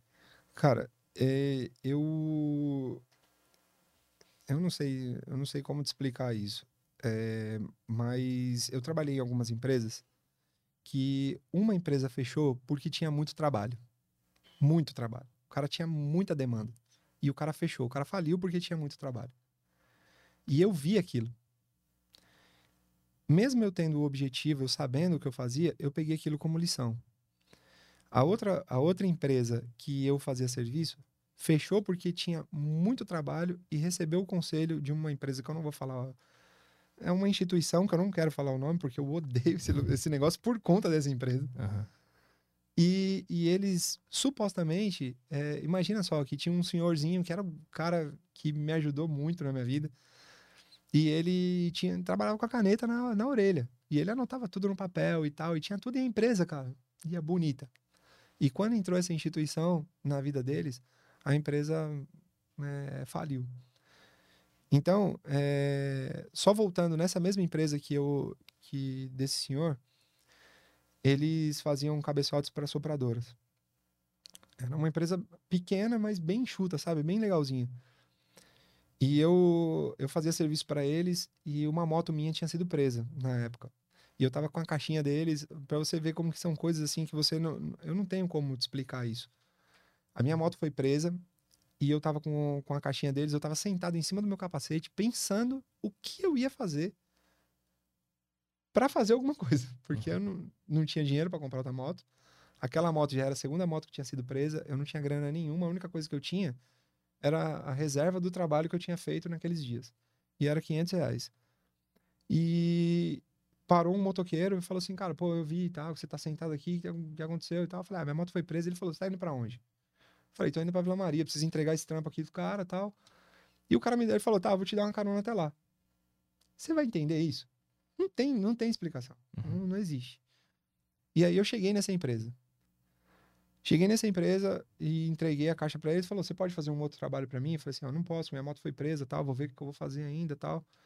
Ele falou: Você precisa do que para comprar uma moto? Ele falou: eu, eu falei: Eu tenho 500 reais. Só que eu preciso de mais 500 porque eu preciso inteirar mil reais e pagar seis parcelas de 250 para poder comprar uma outra moto. E aí ele falou: ó, Eu não sei o que você vai fazer com o dinheiro, mas tá aqui os 500 reais. E aí ele me deu os 500 reais que ele me devia e mais 500 reais que, que, que ficou, completou os mil. E eu fui até a, o lugar que vende que vendia a moto na época, comprei uma moto amarela escrito Skoll. Cara, mas eu, mas era a moto assim, sabe? Era uma moto cargo, mas era para mim era a moto mais linda do mundo, era a moto mais perfeita. Porque eu trabalhava em empresa de motoboy e eu falava pros caras, meu, o dia que eu tiver uma moto nova, eu vou ficar rico, cara. Pode acreditar no que eu tô falando para vocês, eu vou ficar rico. E os caras, mano, você é maluco, você não sabe nem o que você tá falando e tal. Eu falei assim, então espera. E eu comprei essa moto. Cara, eu cheguei na, na, na, na loja, era a loja do Caverna, né? Que é bem conhecida no centro. E eu peguei e falei assim, ele falou assim, ó, tem essa moto aí e tal. Eu falei, não, não, eu quero eu montar a moto. Você deixa eu montar a moto? Ele falou, deixa. E aí eu catei a moto que tava a, a primeira moto que eu vi toda depenada lá. E ele tinha várias motos, né? E eu falei, não, eu quero aquela. E eu montei toda a moto inteirinha. E eu saí de lá, na hora que eu bati no, no pedal dessa moto, eu falei, meu, agora eu fico rico. Foi exatamente as palavras que eu pensei na minha cabeça. Agora eu fico rico. E a partir dessa moto que E a partir dessa baixaram. moto as coisas funcionaram, cara. Essa, essa visão de, de, de querer ter dinheiro foi uma das visões que te moveu? Porque tem muita gente que tem um pouco de vergonha de admitir que quer ganhar dinheiro, assim. Não, dinheiro é não. meio que um tabu. Isso era um- uma visualização que tu tinha, assim. Eu quero ganhar uma grana, ser rico. Eu quero. Eu quero, eu queria, eu queria viver, cara. Uhum. Eu queria, eu queria ter minhas coisas, porque ninguém me deu nada. Eu não tinha pai pra me dar nada. Eu não tinha parente pra me dar nada. A única coisa que eles me deram foi rua, foi lixo, foi nada. Então eu tinha que conseguir minhas coisas. E se eu não, não fizesse por mim, ninguém ia fazer. Não tinha mais ninguém. Então o meu objetivo era claro, eu preciso ganhar dinheiro. E infelizmente é assim, as pessoas vê o dinheiro como algo ruim. As pessoas não veem o dinheiro como algo bom. Ela não vê o dinheiro como uma construção. Ela vê o dinheiro como ah, não, esse cara aí deu sorte, esse cara não sei o quê. Só que o cara não vê o trabalho que foi feito por trás. É. Quantas noites eu deixei. Eu, eu acordava 4 horas da manhã para bater o gel com, com um rodo dentro de um tambor e ia trabalhar às 7 horas da manhã moído. Mas ficava, mas trabalhava pra caramba e trabalhava feliz, porque eu sabia que eu ia conseguir. Então, a, a satisfação de você ver um produto seu na rua e as pessoas gostando daquele produto não tem preço, cara. E assim, eu nunca tive vergonha, eu nunca tive vergonha de nada. Para mim era tudo muito claro. Eu, eu- o meu objetivo era claro, eu tinha que ganhar dinheiro, não importa. Eu, né, quantas vezes eu não via a molecada da, da minha idade passando de moto nova na rua e eu, cara, eu, traba, eu, eu andava, eu saía, quando eu ia sair para algum lugar, eu saía com bota de bico de ferro. Eu tinha duas calças. Minhas camisetas era do Jorge Tadeu e do Pascoal Tomeu, deputado, deputado federal e prefeito da cidade. Era essas minhas camisetas, que eu paguei um real na época que era de eleição. Fui lá e comprei todas as camisetas que eu pude comprar. Com 10 reais eu comprei 10 camisetas. Então, era assim, mas eu não tinha vergonha. Entendeu? Só que assim, eu tinha, existia um objetivo. E, e eu vi essas empresas eh, fecharem. E eu não queria aquilo para mim. Eu falei assim, não, eu tenho que ter um, eu tenho que ter um plano. E eu não tinha ninguém para me aconselhar. Eu não tinha o certo e errado. Nunca, desde os 13 anos de idade, até antes. Imagina, imagina você, você tem a sua formação, você tem o seu pai, eu não sei se você tem o seu pai, sua mãe, mas é assim, filho, tá errado. Ou sobrinho, tá errado. Ou fulano, cara, você tá errado, vai por aqui que você vai se dar bem. Ou estuda que você vai se dar bem. Eu não tinha, eu não, sabe, eu não tinha certo ou errado. Podia colocar um revólver na cintura, fazer qualquer outra coisa que não tinha ninguém que ia me falar se estava certo ou se estava errado Aham. entendeu? Então, esse tipo de coisa é o que me motivava, entendeu? À vontade. Para você ter uma ideia, eu comecei a vender apostila para concurso. Em um ano, eu tinha um escritório na Florência de Abreu de apostila para concurso. Então, eu queria muito. Eu sempre quis muito. E isso que me motivava, entendeu? E como é que. É que esse querer muito que é uma coisa que eu fico tentando entender de onde vem. Porque eu suponho que tu conheceu muita gente nessa, nessa caminhada que estava na mesma situação que tu estava. E nem todo mundo prosperou e conseguiu chegar num, num, lugar muito foda. E aí eu queria te perguntar, por, por que que tu acha que as pessoas não conseguem? Porque é uma visão limitada? É uma, é uma falta de visualização de grande plano? Assim? Tu enxergou alguma coisa em comum nessas pessoas? Eu, eu, não, eu não sei. Eu, eu vejo, eu vejo uma coisa: as pessoas desistem. Desistem dos sonhos. Então, quando você desiste do seu sonho, eu acredito que o Aderiva é um sonho. É, é um sonho seu ou o sonho de alguém. Uhum. Não importa. E, e é, é, o seu sonho. Se você desistir do seu sonho, quem vai sonhar por você, entendeu? E isso é o problema. As pessoas sonham, querem, mas deixam, deixam de sonhar por, algum, por alguma coisa, por um, sei lá, por um, qual, o primeiro obstáculo que a pessoa vê ou a primeira negativa que a pessoa tem. E as negativas, cara, é o que eu mais tive na minha vida. Eu não tive, eu não tive positividade. Eu não sou uma pessoa que o cara vai falar assim, eu sempre consegui tudo na marra, sempre na força, sempre na briga. E isso é, é as coisas que as pessoas desistem. Então eu acredito que as pessoas não conseguem mais por desistência do próprio sonho, porque todo mundo tem um sonho. Não importa se é para comprar um carro novo. E às vezes a pessoa se contenta com um carro velho porque desistiu. Fala assim: não, eu não consigo, não vou conseguir. E aí a pessoa desistiu. E aí, onde a pessoa desistiu, já era, morreu o sonho, fim de papo, não tem mais, não tem mais volta. Você não consegue voltar. E tu relatou, tu falou também que muita gente te dizia que não ia rolar, né? Que tu não ia conseguir Muito. e tal. Essa visão, assim, da, das pessoas também, isso. Da onde vem isso? Porque tu acreditava em ti de quase que de uma. Tipo assim, sem evidência nenhuma. Tu só acreditava, né? Sim. E as pessoas falavam que isso não ia rolar, que não ia acontecer, e, e talvez isso mantinha elas acomodadas num, num lugar específico, né? Porque quando a pessoa te fala que não vai dar, acho que ela tá falando que, na verdade, que ela não vai conseguir, meio que ela quer te equalizar junto para tu ficar ali, né? Porque se tu conseguir, ela vai ficar, puta, ele conseguiu é e eu perdi esse tempo todo aqui. Isso, isso, tu ouviu muito isso na tua vida, né? Que tu não ia conseguir. Sim. Tu vendo isso, o que, que, que tu tira de lição desse, desse fato das pessoas, tipo, meio que desencorajarem, assim? E esse ser o padrão das pessoas, falar que não vai dar. Ó, eu vou te dar um, um, um outro exemplo. Eu trabalhava numa empresa, essa que eu trabalhava do meio-dia às seis da tarde. Eles vendiam, eles tinham uma fábrica de bijuteria, né? E eles vendiam, na verdade, os, as bijuterias para as pessoas fazerem colares. Na verdade, era matéria-prima para fazer a bijuteria. Só que eles não vendiam de tudo. Eles vendiam alguns itens, né? Então, um exemplo, às vezes tinha uma corrente que o cliente dele queria, mas ele não vendia. Eh, tinha uma outra empresa que vendia, mas o cliente dele não sabia onde achar. O uhum. que, que eu percebi? Eu via que os clientes ligavam para ele, pô, você não tem essa corrente e tal, não sei o quê. E o cara falou, não, não trabalho e tal, só trabalho com meus produtos e tal, não sei o quê. O que, eu fiz? Eu cheguei pro, pro dono e falei assim, Cadu, essas correntes que você não tem, eu posso vender? Ele falou, ah, se você conseguir, pode.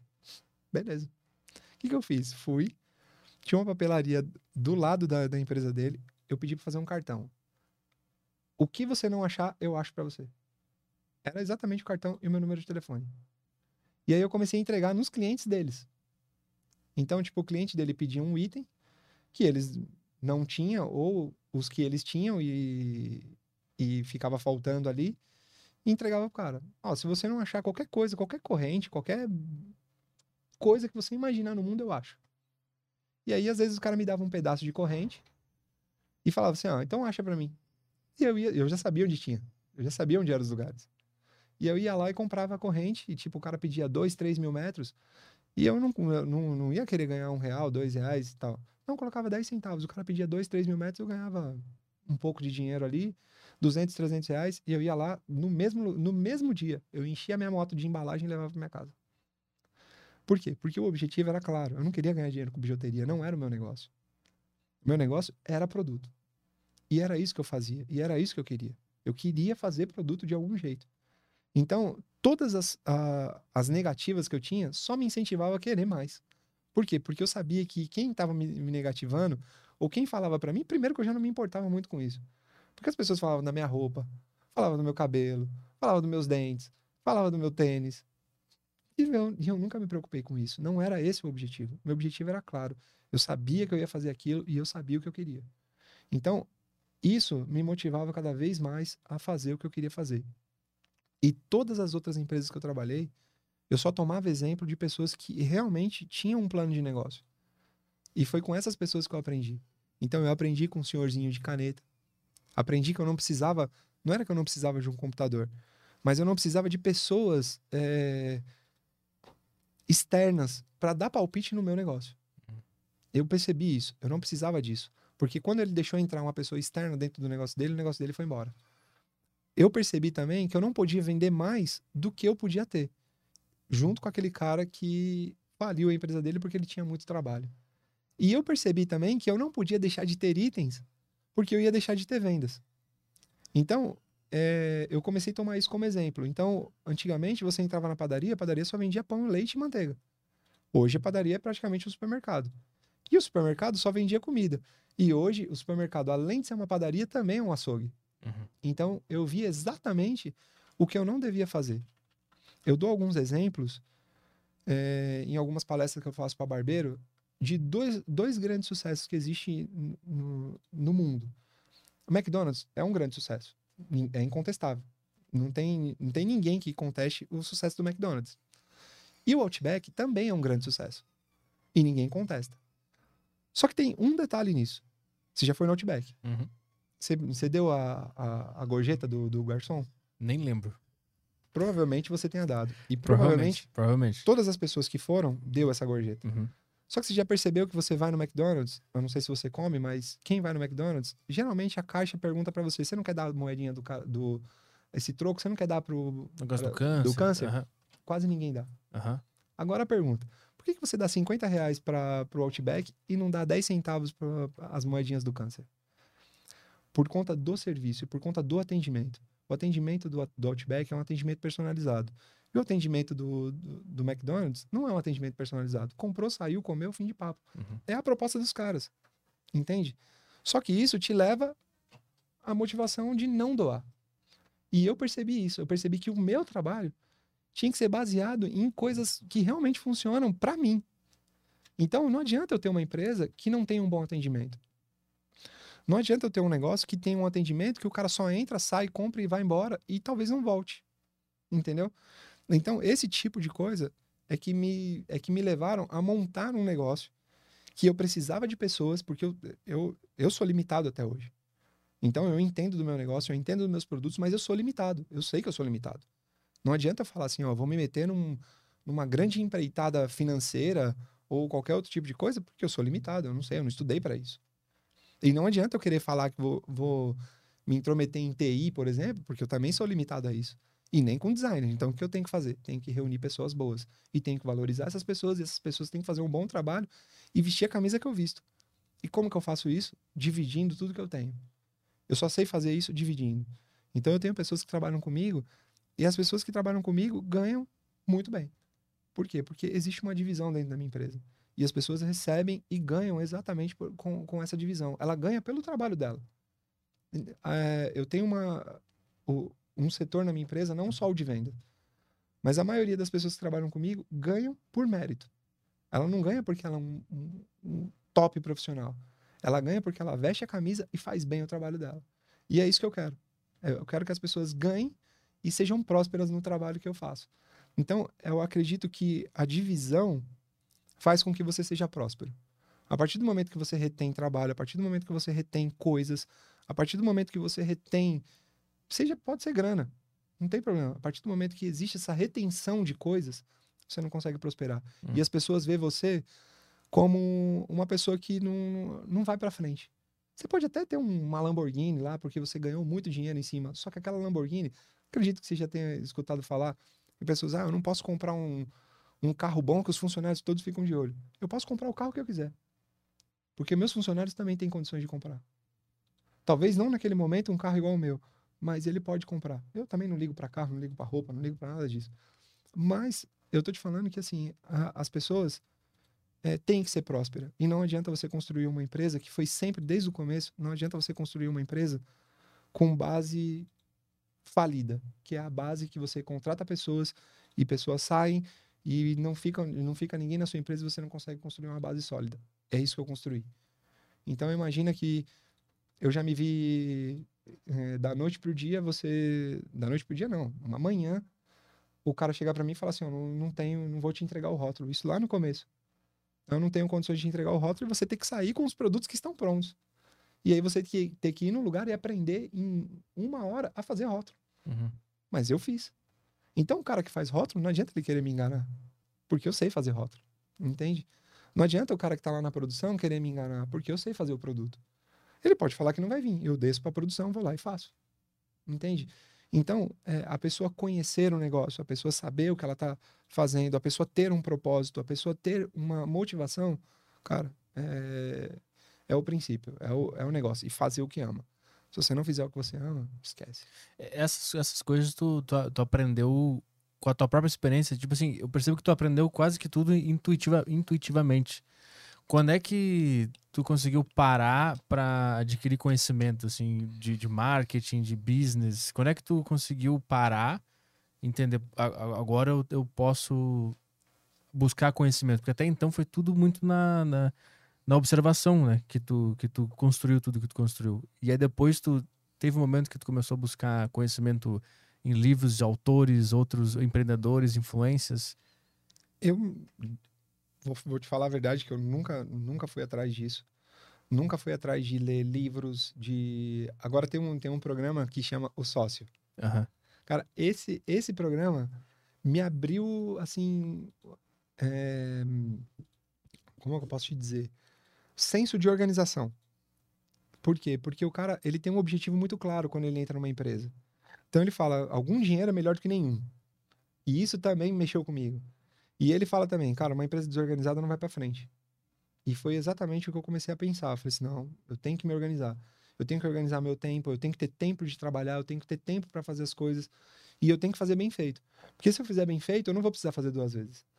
E foi exatamente esse programa. Eu, não, eu não, nunca participei, eu participei uma vez do, do Powerhouse e é, não, não foi algo que me acrescentou muito, mas também não foi algo que, que me tirou nada. Eu não sei qual é esse o Powerhouse. O Powerhouse é do Flávio Augusto. Ah. E agora, palestras, esse tipo de, de coisas eu, eu aprendi mesmo na marra mesmo. E com esse programa que eu gosto muito, cara. Esse sócio é brasileiro? Porque tem um Não, sócio. é americano. O carequinha aquele, né? É, Mal-humorado. Marcos aquele... Lemones. Ah, tô ligado. Esse, Cara, esse, esse, é esse sensacional. programa é muito bom. Eu lembro de um da sorveteria, que, que tinha um cara que dava um chilique lá, um dos sócios dava chilique, aí ele briga com o cara, aí o cara sai correndo da. Brigado. É uma... Aquele programa é bom pra cacete. Só que Então. é- é- o que é engraçado é que eu vejo esse programa e eu rio, eu uso como entretenimento. Tu aprende. Sim. Da onde vem a tua, a tua capacidade de ficar analisando as coisas e aprender? Se tu nunca teve uma direção, se tu não teve aquela família que indicava, tu consegue explicar da onde que vem essa tua capacidade? Eu não consigo. Porque eu sempre tive isso. Tem gente que. Tem, tem pessoas que, que, que falam so- é, autodidata, né?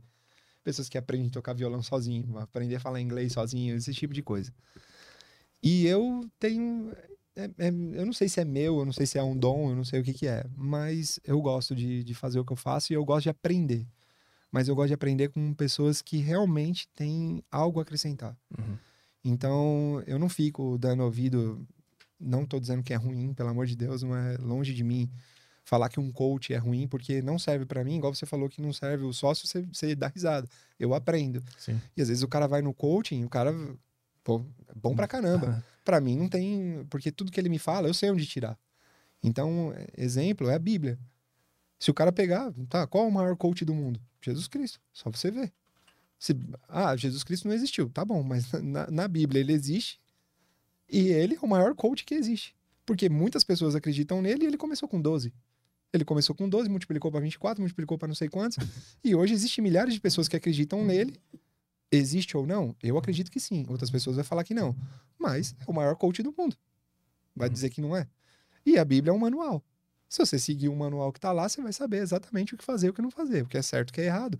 ou até mesmo o, coisas de negócio, planos de negócio. Muitas pessoas não entendem. Uhum. Só que o coaching vai falar exatamente o que está escrito na Bíblia. Uhum, uhum, De uma outra forma, de uma forma que você entenda, de uma Sim. forma que outras pessoas entendam. Ah, é, um tipo de desbloqueio é, financeiro. Tá lá na Bíblia. Só você ir lá que você vai ver, você vai achar. Você não precisa ser crente ou precisa ser, sei lá, espírita para você entender isso, ou, ou um católico. Não, lê a Bíblia que você vai ver, tá lá escrito. Então, qualquer coisa que um coach falar para mim, eu mostro para ele na Bíblia. A, a Bíblia te ajudou na, caminhada? Pra caramba, porque você tem, você tem senso de, de, de- do que você deve, do que você não deve fazer. Eu acredito muito, é, as pessoas têm muita dificuldade em duas coisas: A aceitar o sim e não aceitar o não. Uhum. Então, quando você fala um não seco pra pessoa, não. Então, ah, posso usar o seu carro? Não. Ah, posso dormir na sua casa? Não. Eu posso eh, usar o seu banheiro? Não. Só que eu, não, beleza, morreu ali. Só que as pessoas têm muita dificuldade. Não, você não pode usar o meu carro por causa disso e disso disso. Ou você isso, não pode, não, não, por causa disso. E eu não tenho essa dificuldade justamente por conta disso. É, existe uma, uma. Não estou falando de religião também, mas é assim: existe uma coisa que fala sim ou não. O que passar disso não, não- pertence a nada, porque o meio termo não existe. Ou é sim ou é não. Uhum. Então isso é uma coisa que me levou. É uma ignorância é, mental minha. Eu, eu gosto disso.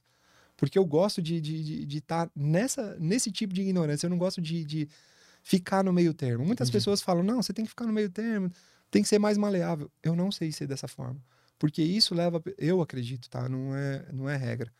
Mas eu acredito que você ter o meio termo é, te leva a, a muitas brechas em muitas coisas. Então, é, muitas pessoas são levadas, igual empresa, igual outros tipos de, de relacionamento, amizades e tal, te levam muito para outros caminhos quando você abre esse tipo de brecha, quando você tem, deixa de falar um não ou sim. Uhum. E quando você, ah, não, mais ou menos, é isso, aquilo. Então, eu não acredito. Eu acredito no sim e no não. Então, foi isso que me levou. E é isso que me, que me ajuda a entender coisas. É, eu gosto de aprender. Eu tenho alguns amigos que têm fábrica de cosmético, que são senhores. E eu gosto de aprender com esses caras. Esses caras são bons. Porque são os caras que estão há 20, 30 anos no mercado do jeito deles. Não do jeito que o mercado quis que ele fosse. Uhum. Eles se adaptam ao mercado, mas o jeito de trabalhar é deles. Uhum. E isso é que, é que faz com que a empresa deles cresça. E eu, e eu sigo aí essa, essa mesma pegada aí do- dos mais velhos, sabe? E tô me tornando um cara mais velho também, né?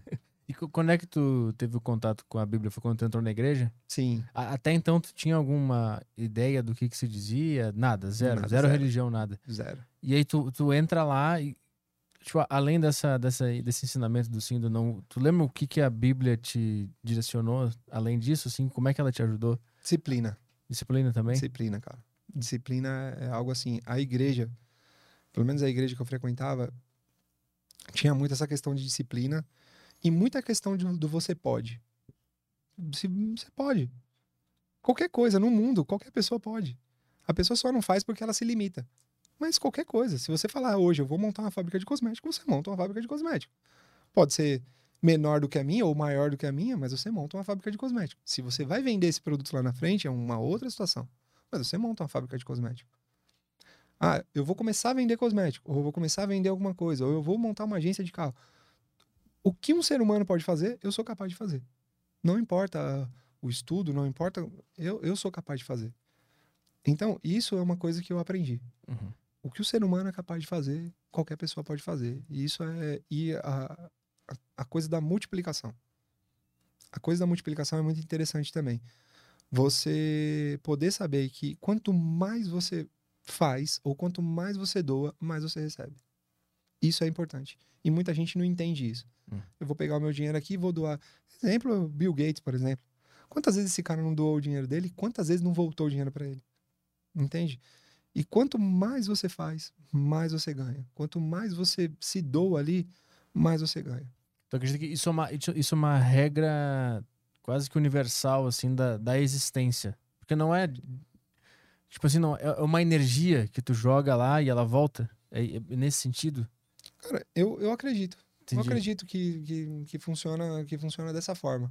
Porque quando você abençoa, quando você doa algo para uma pessoa, esquece, não é, não é trabalho, não é nada. Mas quando você doa algo para uma pessoa, além do, do, do seu bem-estar, você consegue é, prosperar naquilo. Porque cada, cada um real que eu, que eu vejo que eu posso perder, eu tenho a visão de que doando, ao invés de dar aquilo ali, eu, eu, tenho, eu tenho possibilidade de ganhar 10. Entende? Não que é uma troca, não é nada disso, não é. Ah, eu vou te doar 10 reais porque eu vou ganhar 100 ali na frente, igual tem várias igrejas, pô, dá mil reais aqui que você vai ganhar uhum. 10 mil. Isso não existe. Para mim não existe. Então pode ser que funcione para outras pessoas, para mim não funciona. Mas a doação para pra, as pessoas, ou até mesmo em forma de trabalho. Então, olha, eu não, eu não vou te pagar salário. Eu vou te dar trabalho. E eu vou te dar trabalho e com esse trabalho você vai ganhar dinheiro. Só que você não vai ganhar salário, você vai ganhar a participação do que você mesmo fez. E isso eu acho que funciona. Então a doação, a, a prosperidade vem na, na divisão. Uhum. Não vem em você reter. Se você reter, você não ganha. Tu, tu diria que a, que a Bíblia foi a, a, a principal coisa que te trouxe conhecimento? Que até então tu vivia meio que na escuridão, só na, na intuição, né? E quando ela chegou, abriu assim a, a abriu uma luz assim para tu conseguir enxergar de forma mais clara? Para mim, no meu caso, sim. Do caralho. Sim. Eu para mim, no meu caso é, cara, a, o conhecimento bíblico para mim, não, eu não tô, não sou, pelo amor de Deus, não sou nenhum teólogo, não sou nenhum um pastor, claro, não sou nenhum crente, eu sou eu sou até pior do que, do que qualquer outra pessoa, mas o conhecimento é, da palavra que tem na Bíblia, conhecimento das coisas que existem na palavra ali, te fazem crescer, cara. E te fazem não desistir. Se você, se você adquirir isso para você, sabe? Tu, tu, teve contato com a Bíblia com 16, né? Você Sim. falou. Antes disso, o que que te segurou? Porque tu viveu na rua, eu vi tu falando que tu tomava banho em chafariz. Sim, sim. O que que te segurou? A, a, qual era o ensinamento? Qual era o conhecimento? Se, se não tinha nada, o que que tu acha que decidiu tu permanecer Você na fala batalha? De de, de permanecer firme. É, a... e, e, tipo, conseguir vislumbrar um futuro e conseguir enxergar um objetivo. Eu vendia coisas, né? Então, quando você vende coisas, quando você aprende esse, esse negócio de venda, porque tudo é venda, na verdade, né? Você, você, você tá me vendendo algo aqui, ou se você não tá me vendendo algo, você tá vendendo algo para alguém. Tudo é venda. Só que quando você vê que aquilo ali pode se tornar maior, você se dedica a fazer aquilo. Então, era exatamente, eu queria vender alguma coisa, mas eu não sabia o que era. Uhum. Quando eu comecei a vender produto para carro, eu sabia que não era aquilo que eu queria. Uhum. Mas quando eu comecei a vender produto para cabelo, eu falei assim: é isso que eu quero. E disso eu não vou desistir. E disso eu não vou parar nunca na minha vida. E foi exatamente o que eu quis fazer. Tava em busca então, da sensação de vender algo. Exatamente. O que não só de fazer, surgiu depois. Não, não, só de vender, mas de fazer algo que alguém usasse. Entendi. Então isso foi o que foi o que me motivou a, a continuar ah, e não entendi. parar. O, o, objeto em si, tu nem estava preocupado com ele. Tu, tu queria aprender a fazer algo e vender para pessoas que necessitassem daquilo. E foi, foi essa a baliza. Foi esse o. Estava mirando nisso. É, porque era algo que eu, que eu, Cara, imagina você sonhar com algo. Então, uhum. cara, eu não tô brincando. Eu sonhava em usar gel para cabelo. Sonhava com isso, era um desejo, algo. Sabe? Que é uma coisa idiota hoje pra um, pra um menino. Só que na época não. Na época não, era uma coisa, um desejo mesmo. Um desejo. Sabe? Desejo de ter uma moto, não. Desejo de usar gel para cabelo. Uhum. Mas era algo meu, entendeu? Tu, tu tinha, então, o, o teu primeiro desejo era vender algo para alguém. E, de, e depois tu, tu, começou a ter o sonho de que esse produto fosse ser o gel. Foi essa a ordem dos Sim, fatores. Primeiro, exato. quero vender algo e depois surgiu, ah, vou, eu quero vender gel, é isso que eu quero fazer. E disso para criar uma empresa. Como é que foi a. a porque a gente estava fazendo a cronologia da tua, da tua vida ali, a gente voltou um pouco para a igreja, para a Bíblia. Para criar uma, uma empresa que, que, que é boa para caralho, que é internacional, inclusive, né? Sim. Ela tá fora do Brasil. Como é que isso aconteceu? Então, a primeira coisa é que, assim, eu, eu não é uma promessa. Eu, eu sempre pensei comigo em honrar as coisas que eu recebi. Então, eu recebi muito da palavra de Deus. E eu queria honrar aquilo ali. Mesmo falando de, de Bíblia assim ainda. Uhum. Mas por que, que se chama Alpha Lux? Alpha Lux tem uma. O nome veio da Bíblia. Então, Alfa e Ômega, primeiro e último. Eu falei, eu quero que meu produto seja o primeiro. Então, eu quero o Alfa. E aí eu, tinha que colocar, não podia só colocar alfa. Eu coloquei alfa lux, porque era de look. Então, o look, uma- o que- o que é? O gel para cabelo vai formar o look e vai ter o alfa lá, porque tem que ter o alfa. Não importa o que, que ele significa, mas tem que ter o alfa. E aquilo foi algo que eu fiz para que aquilo ali tivesse uma marca. E essa marca, registrei essa marca e, e eu sempre fui. Era Alfa Produtos Automotivos primeiro Hum. e depois se tornou Alfa Lux de, de, de cosméticos. Mas em qual foi o momento que tu percebeu agora eu quero abrir uma empresa ou agora eu vou abrir uma empresa? E até então tu já tinha essa ideia de que tu poderia ter uma empresa? Sim. Porque, sim, porque, porque vindo do lugar que ninguém nunca te disse nada, assim, tu já tinha a ideia que um dia tu podia ter a empresa? Uma empresa? Então, por, por conta de eu ter feito várias tentativas, várias, eu tentei nove vezes, eu desisti oito vezes de fazer aquilo por um breve momento. Aham. Na nona vez, eu antes de eu tentar novamente, foi quando eu comecei a, a, a organizar para aquilo não parar nunca mais. Que foi quando eu comecei a vender, eh, comecei a, a comprar embalagens. Tu tentou ter essa empresa oito vezes. Muitas vezes. Entendi. Então, quando eu tinha um número bacana de embalagem, um número que eu falava assim, não, agora eu tenho eu tenho esse monte de embalagem. Eu saí de um emprego. E eu comecei a trabalhar só em um emprego porque era segurança. E aí foi quando eu con- consegui comprar um carro. Comprei um carro parcelado, era 400 reais, 398 reais a parcela. E eu tinha um medo. Você não, não tem ideia do medo que eu tinha de não pagar aquela parcela. Então, por isso que eu fiquei nesse emprego porque aquilo ali me garantia. Sobrava 100 reais dos 500 reais, só que tinha uma outra coisa que me garantia também, porque eu tinha um combinado de 500 reais e um tanque de gasolina por dia. Então eu, eu trabalhava no limite do, do- do- da aceleração para não gastar aquela gasolina. Chegava no final do dia, tirava aquela gasolina para eu guardar para o final de semana para trabalhar com o carro. Para não gastar o dinheiro da gasolina. Então, eu fiz muito, mu- eu tinha muito traçado esse, esse negócio. E por que, que eu queria o carro? Porque eu já tinha sofrido acidente de moto. Eu já tinha, eh, trabalhando no sábado, eu saía, meu, eu voltava oito, nove vezes para poder carregar as caixas, para poder atender os clientes. E aquilo foi se tornando um negócio. Então, depois acho que de uns três meses, mais ou menos, que eu tava já com esse carro, eu falei assim, não, agora eu preciso sair. Então, para você ter uma ideia, eu conhecia a Zona Norte, conheço até hoje a Zona Norte de ponta a ponta, era minha casa. E tinha um cliente meu que ele me prendia com 200 reais por semana. Só que imagina, um cara que ganhava mil reais, faturar 200 reais por semana de um cara fixo todo mês, era uma puta grana. Só que o que eu pensei? Falei assim, meu, esse cara, ele toda vez que eu ia lá, ele falava, ó, você não pode vender na Zona Norte, você não pode vender na Zona Norte, porque a Zona Norte é minha. Hum. Tá bom, falei assim, um dia eu peguei e falei assim, cara, eu não vou fazer isso. Eu vou saber o porquê que eu não posso vender na Zona Norte e o que que eu estou perdendo. Então eu peguei esse carro, mas entupi, cara. Saí com o escapamento pegando no chão. E fui pra Zona Norte. Em meio dia, eu vendi tudo que eu tinha. E eu fiz mais de 10 vezes o que ele, o que ele me comprava em uma semana. Hum. Aliás, o que ele me comprava no mês. Uhum. E aí eu fui e. Desculpa, semana mesmo. Porque eu fiz na época, eu fiz 2.500 reais. No, em um meio dia de trabalho. Ah, não. Aí Agora, agora. eu entendi porque que ele não quer que eu venda aqui. Agora eu entendi. Mas não só na Zona Norte, porque aí eu comecei a falar assim: não, agora eu preciso. Agora eu tô, tô de carro. Agora eu preciso abranger a área. E aí eu comecei a fazer cliente, comecei a fazer cliente e eu cheguei a ter 880 clientes. Então é, era chegar, sair, fazer amizade e tal. E, e isso se tornou um negócio, mas se tornou um negócio meio que insuportável, porque eu já não suportava mais fazer todo esse trabalho sozinho. Foi quando essa outra pessoa veio para trabalhar comigo, ele era meu motorista e se tornou meu distribuidor. E aí, aquilo que era um, um negócio no, no- no fundo de, de um quintal se tornou uma empresa. Uhum. Aí eu fui atrás das legalizações e tal. E nisso passaram-se cinco anos aí, até que a gente conseguisse todas as legalizações e tal. E só que assim, se, se fosse por desistência, cara, por mim, por mim, por, por ser ser humano, eu tinha desistido. Mas a força que tinha dentro de mim não deixava eu desistir, porque, cara, é muito difícil. Nessas oito tentativas de, de ter essa empresa que, que, que falharam, o que, que aconteceu pra ela falhar? Grana. Era grana. Grana, não tinha grana. Não tinha grana, não tinha embalagem. Aí o cara me comprava. Eu tinha dinheiro pra fazer 10 baldes.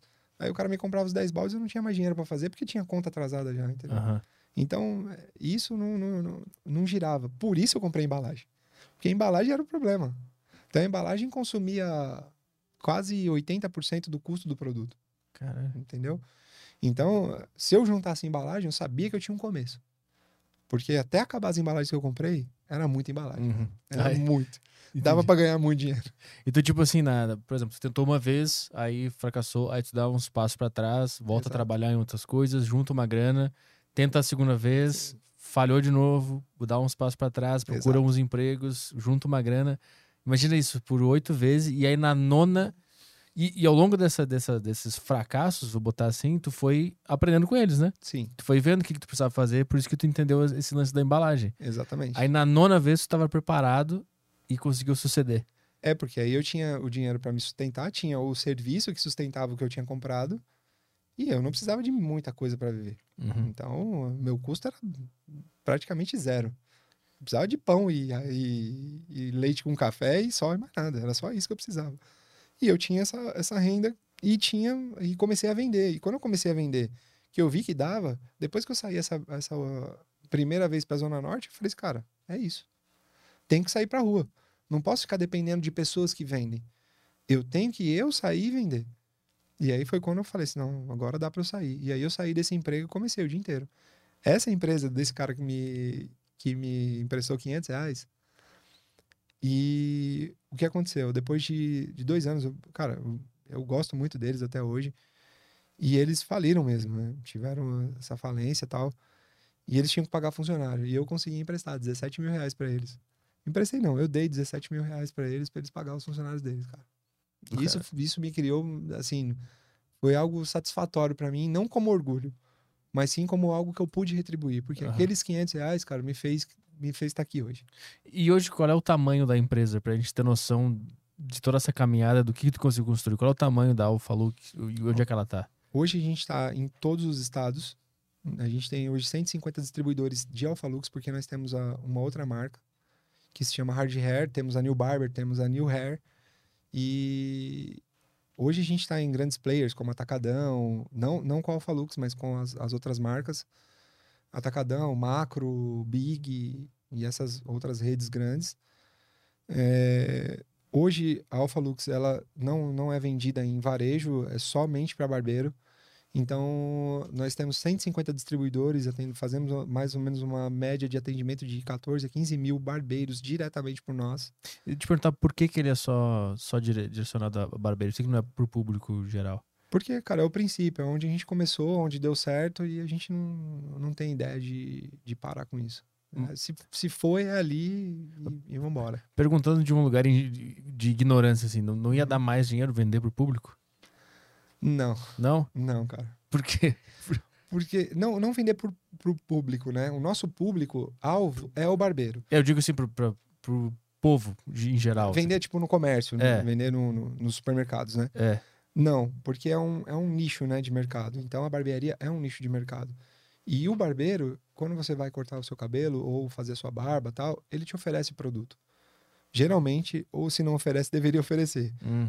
E ali é onde a gente está. O nosso negócio é esse. E nós fazemos os produtos que você, que possivelmente você usa para tratar a barba, para fazer um pezinho, para cortar o cabelo, shampoo, condicionador, balme, esse tipo de, de produtos. E, e- por que, que os barbeiros es- escolhem? Por que, que ele deu certo com os barbeiros? Qual é o diferencial? Por que, que, que eles usam e, e compram e são clientes?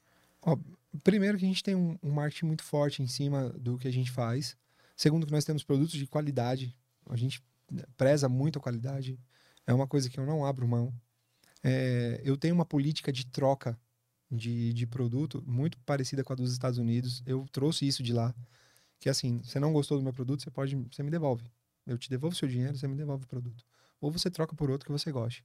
E isso eu tenho, eu gosto de fazer isso, eu prefiro fazer isso porque eu tenho o- os meus clientes muito perto. Os clientes têm, têm acesso em mim, o que eles precisarem de mim, eu vou estar lá, estou disponível para responder para eles. E assim, a nossa empresa é uma empresa que anda muito junto com o nosso público.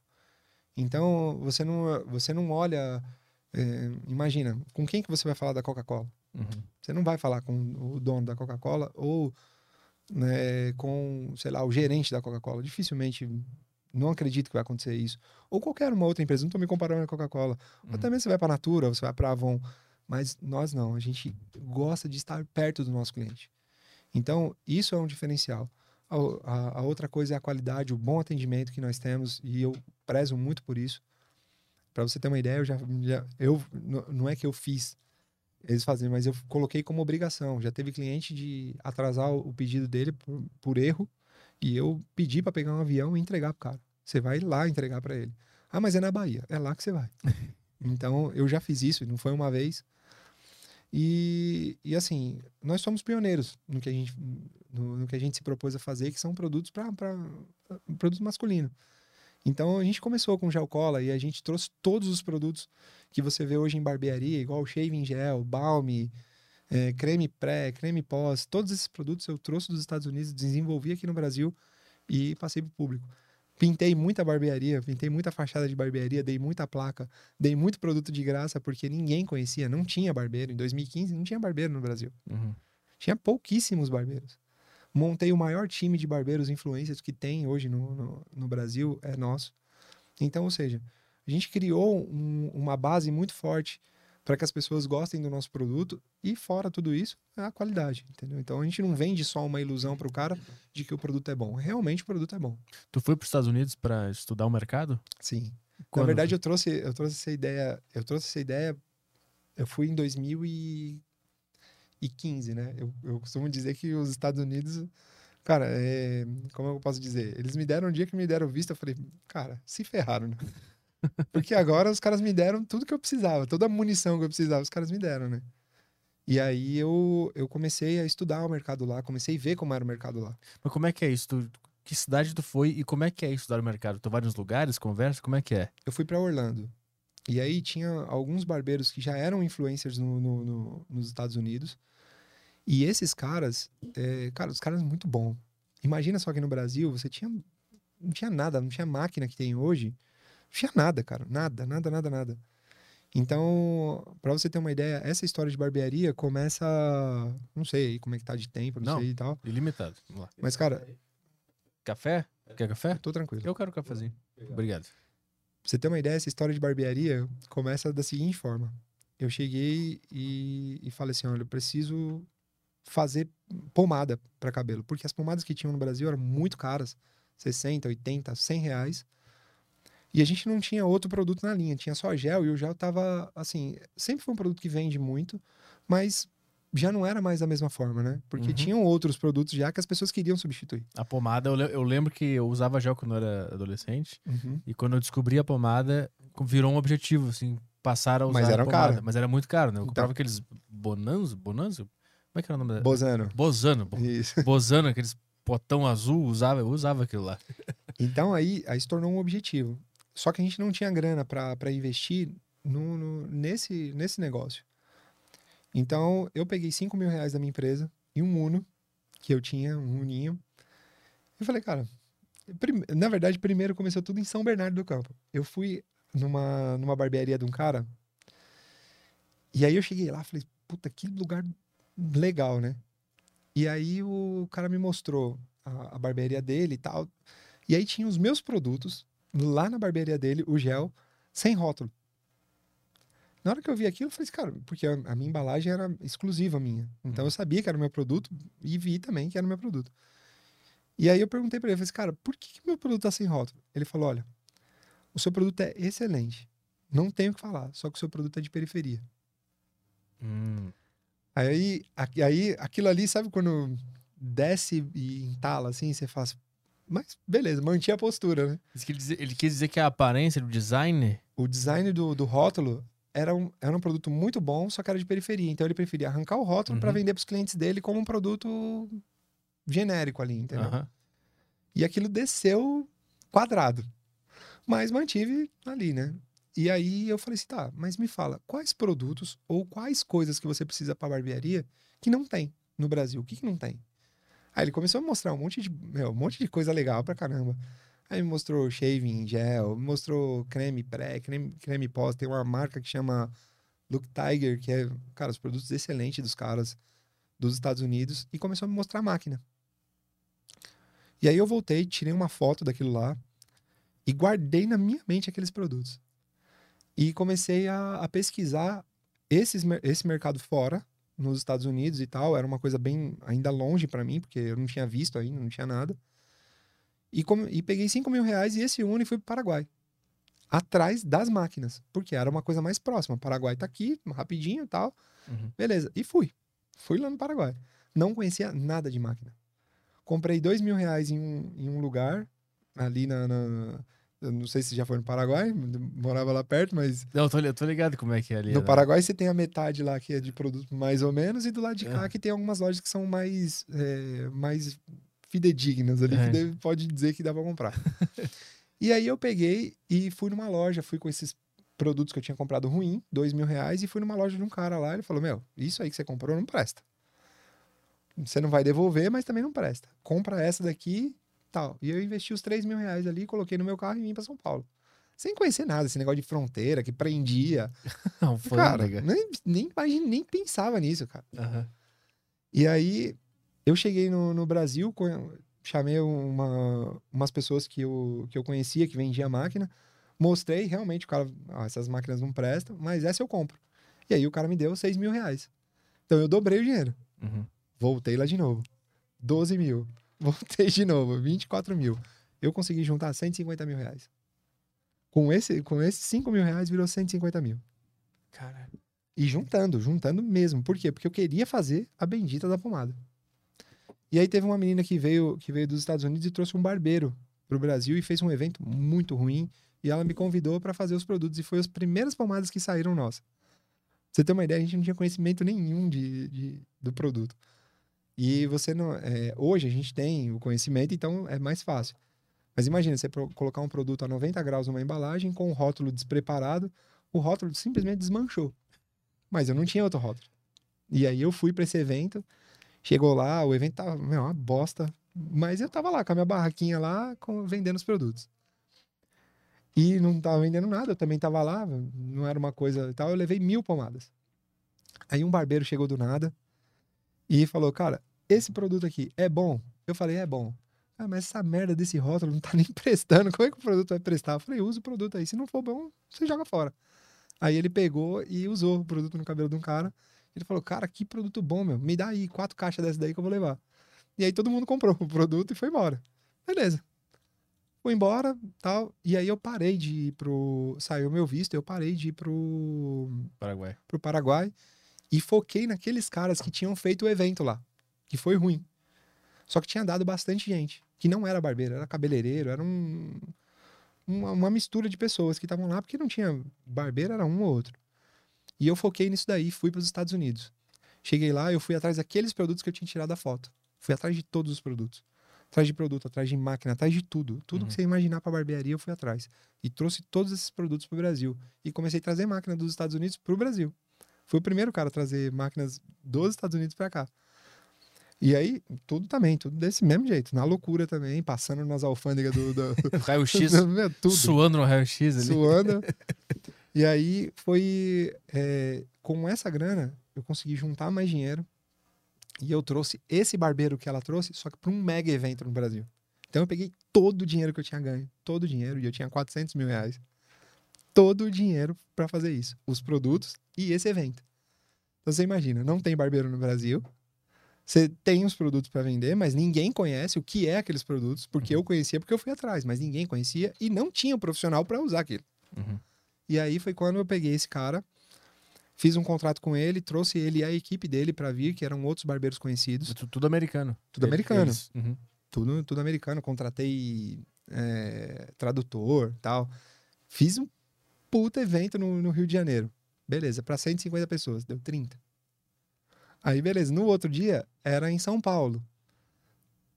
Nós amanhecemos com mais ou menos é, um dia antes, antes desse cara chegar no Brasil, a gente amanheceu com mais ou menos uns 30, 40 ingressos vendidos e o lugar era para 400 pessoas. No dia do evento, a gente chegou, tinha uma fila gigante para poder.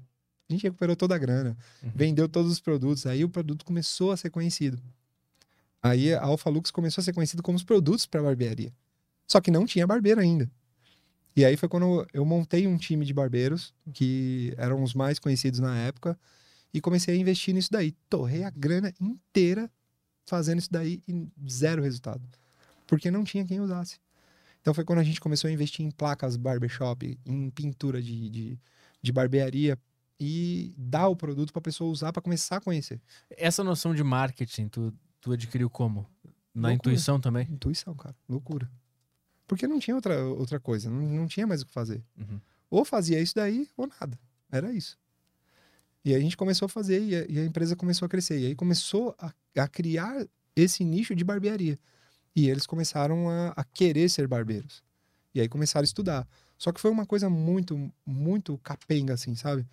Não tinha onde estudar, não tinha escola de barbeiros, não tinha nada. Uhum. Era escola de cabeleireiro, bar- bar- os barbeiros de hoje têm uma formação. Só que os barbeiros da época eram todos cabeleireiros, que se Uhum. tornaram barbeiros. Sim. Então eu chegava pro cara e falava: Meu, você corta cabelo de mulher? Não. Então por que, que você não é barbeiro? Por que, que vou ser barbeiro? Barbeiro é esses caras velhos que usa avental e tal. Não, cara, barbeiro é um negócio que vai virar. Ah, tinha uma Você precisa visão... pintar na sua barbearia, você precisa pintar de Aham. preto. Eu pinto pra você, cara. Ah, Bota uma mesa de sinuca. É, exatamente. Bota um Playstation. Cara, e isso, isso, o que acontece? Virou a junção do que é a barbearia americana com o que é a barbearia do. a barbearia de. da Europa. Hum. Qual é Porque a a diferença? Então, o Brasil é totalmente. Cara, é totalmente diferente dos dois. Só que eles juntaram uma coisa na outra, porque no- nos Estados Unidos é o seguinte, cara, tudo você paga. Então, ó, você quer cortar o cabelo, é X dólares. Você quer lavar o cabelo, é X dólares. E assim por diante. Ah, não, não tem um pacotão aquele. Não, é, você quer, você vai fazendo do jeito que você quer, Uhum. entendeu? Já no, no- na Europa, não, já tem esse, esse modelo um pouco mais, mais maleável de você, Mais amigável. mais amigável. Ou lava com teu cabelo. É, nos Estados Unidos é isso, cara. Cortou o cabelo, tchau, vai com Deus boa sorte. É Aham. isso. E aqui não, aqui se tornou uma junção das duas coisas. Só que, como brasileiro é o- é- são os caras, o que, os caras fizeram? Aí colocaram a mesa de sinuca, aí fizeram um PlayStation, um negócio e começaram a incrementar o negócio. E hoje, hoje, cara, nós, eu garanto pra você, garanto, com aonde você quiser, eu levo aonde você quiser. Os melhores barbeiros do mundo estão no Brasil. É mesmo? Os melhores barbeiros. Pode acreditar nisso que eu tô te falando. E detalhe, ainda nós não temos os melhores maquinários. Hoje tá mu- muito mais evoluído. Uhum. Mas hoje nós ainda não temos os melhores maquinários, as melhores condições de compra de maquinário. Então, hoje, um barbeiro no- no- nos Estados Unidos compra uma máquina em duas horas. Um E boa, barbeiro. né? Pra caralho. Boa. E lá não tem essa de manutenção, não tem essa de. Ah, quebrou tua máquina, você vai levar na manutenção. O cara joga fora, ou então ele vai lá e troca por outra. Uhum. Aqui não, aqui vai pra assistência técnica, vai fazer não sei o Porque quê. é caro pra diabo aqui, né? Exatamente. Então o cara paga 800 pratas no- no- numa máquina aqui, 600 pratas, 800 pratas. Uhum. Lá o cara compra por 50 dólares uma máquina boa. E o cara ganha isso em meio dia de, de serviço até menos. Sim, ele paga a máquina dele. E aqui não, aqui o cara tem que trabalhar aí pra sobrar 800 pratas na- no bolso do cara, o cara disponibilizar pra uma máquina Uhum. 10, 15 dias. Entendeu? Então, ou até mais, dependendo do tipo da barbearia, o preço que o cara cobra. Então, nós somos os melhores já, mesmo com toda essa deficiência. Uhum. Então, isso é, é algo que eu falo pra você, cara. Eu, eu devo à equipe que eu trabalho, eu devo à minha equipe que, que nós conseguimos montar, devo tudo isso a muito trabalho. Mas, cara, foi muito difícil. Agora, Foi tu, muito, muito difícil. tu foi para os Estados Unidos e, e tu comprou a- os produtos que tinha lá pra revender aqui ou pra estudar eles Não, e entender a fazer. fórmula? Pra fazer pra- Pegar a fórmula e entender o que estava acontecendo e fazer, né? Sim. A pomada aquela que a gente passa no cabelo, o que, que é aquela pomada? O que, que tem ali? Como é que faz aquilo? São, são, na- a pomada, na verdade, é um, é um condicionador. É um Hum. condicionador muito forte. Só que, é, exemplo, tá? Tem um, tem um produto que vai na- na- no condicionador, que é um produto muito similar que vai na pomada, só que é o que dá a transparência. Um é o que dá aquela parte, aquele branco do condicionador, e esse outro é o que dá a transparência e a, a, a consistência da pomada. É só um elemento que muda do condicionador pra pomada. Quase isso. Entendi, saquei. Entendeu? saquei. Aí você tem um fixador, tem alguma série de Uhum. outras coisas tal para dar fixação no cabelo e tal, porque a pomada só o produto em si não faz nada. Você tem que ter um fixador para poder colocar e, e fixar o cabelo. Vamos abrir para questões. É, Antes de abrir as perguntas da, da galera, eu só queria te perguntar uma coisa. O quão o, quão o sistema brasileiro atrapalha na hora do cara criar um negócio, trabalhar, juntar um dinheiro? Tu que viu na pele isso, assim, o sistema brasileiro ele atrasa a vida do, do cara que quer prosperar?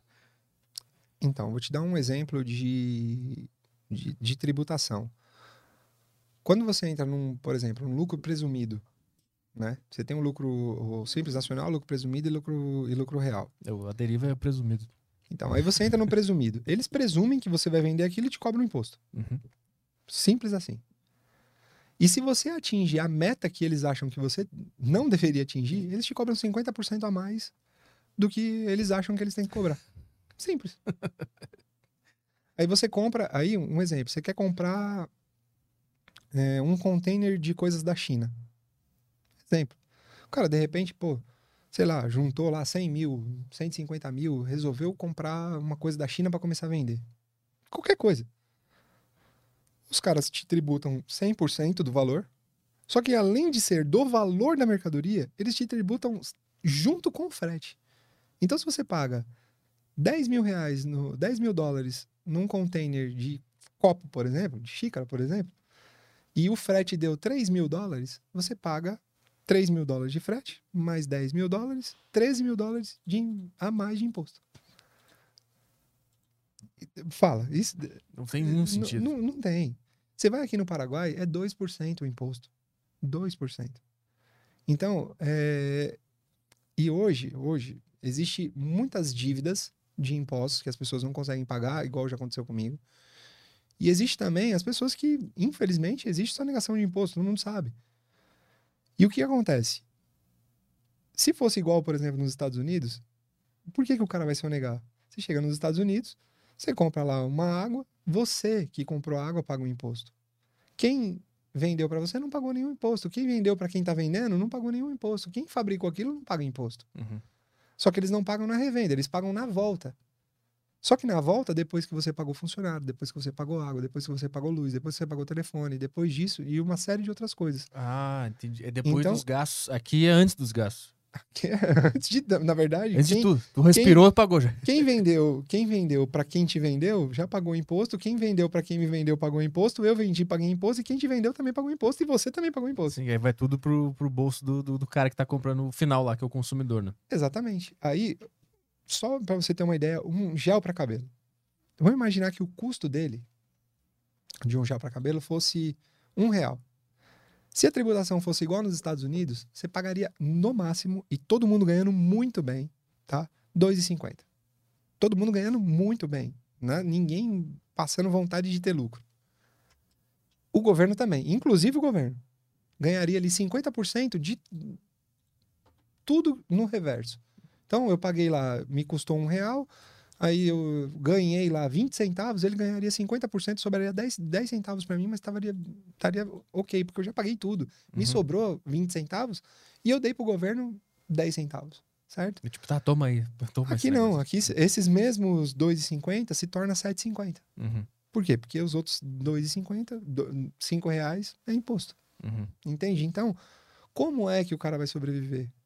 Você acha que o cara que vende um- um- uma marmita na rua tem condições de pagar imposto? Você acha que o cara que vende hot dog tem condições de pagar imposto? O cara não tem condições. O cara mal ganha para ele sobreviver. E aí o cara vai lá pagar, o cara que vende bolo. Mas se, chega, se, se fosse justo, todo mundo pagaria. Uhum. Todo mundo faria o certo. Só que acontece muito essas coisas. Então, é, a empresa, igual a minha empresa, chega num nível que a gente não tem como, como fazer esse tipo de coisa. Mas quando, quando era antigamente, não é que eu sonegava, eu não sonegava o, o imposto, eu deixava de pagar porque não tinha condições. Sim, claro. Entende?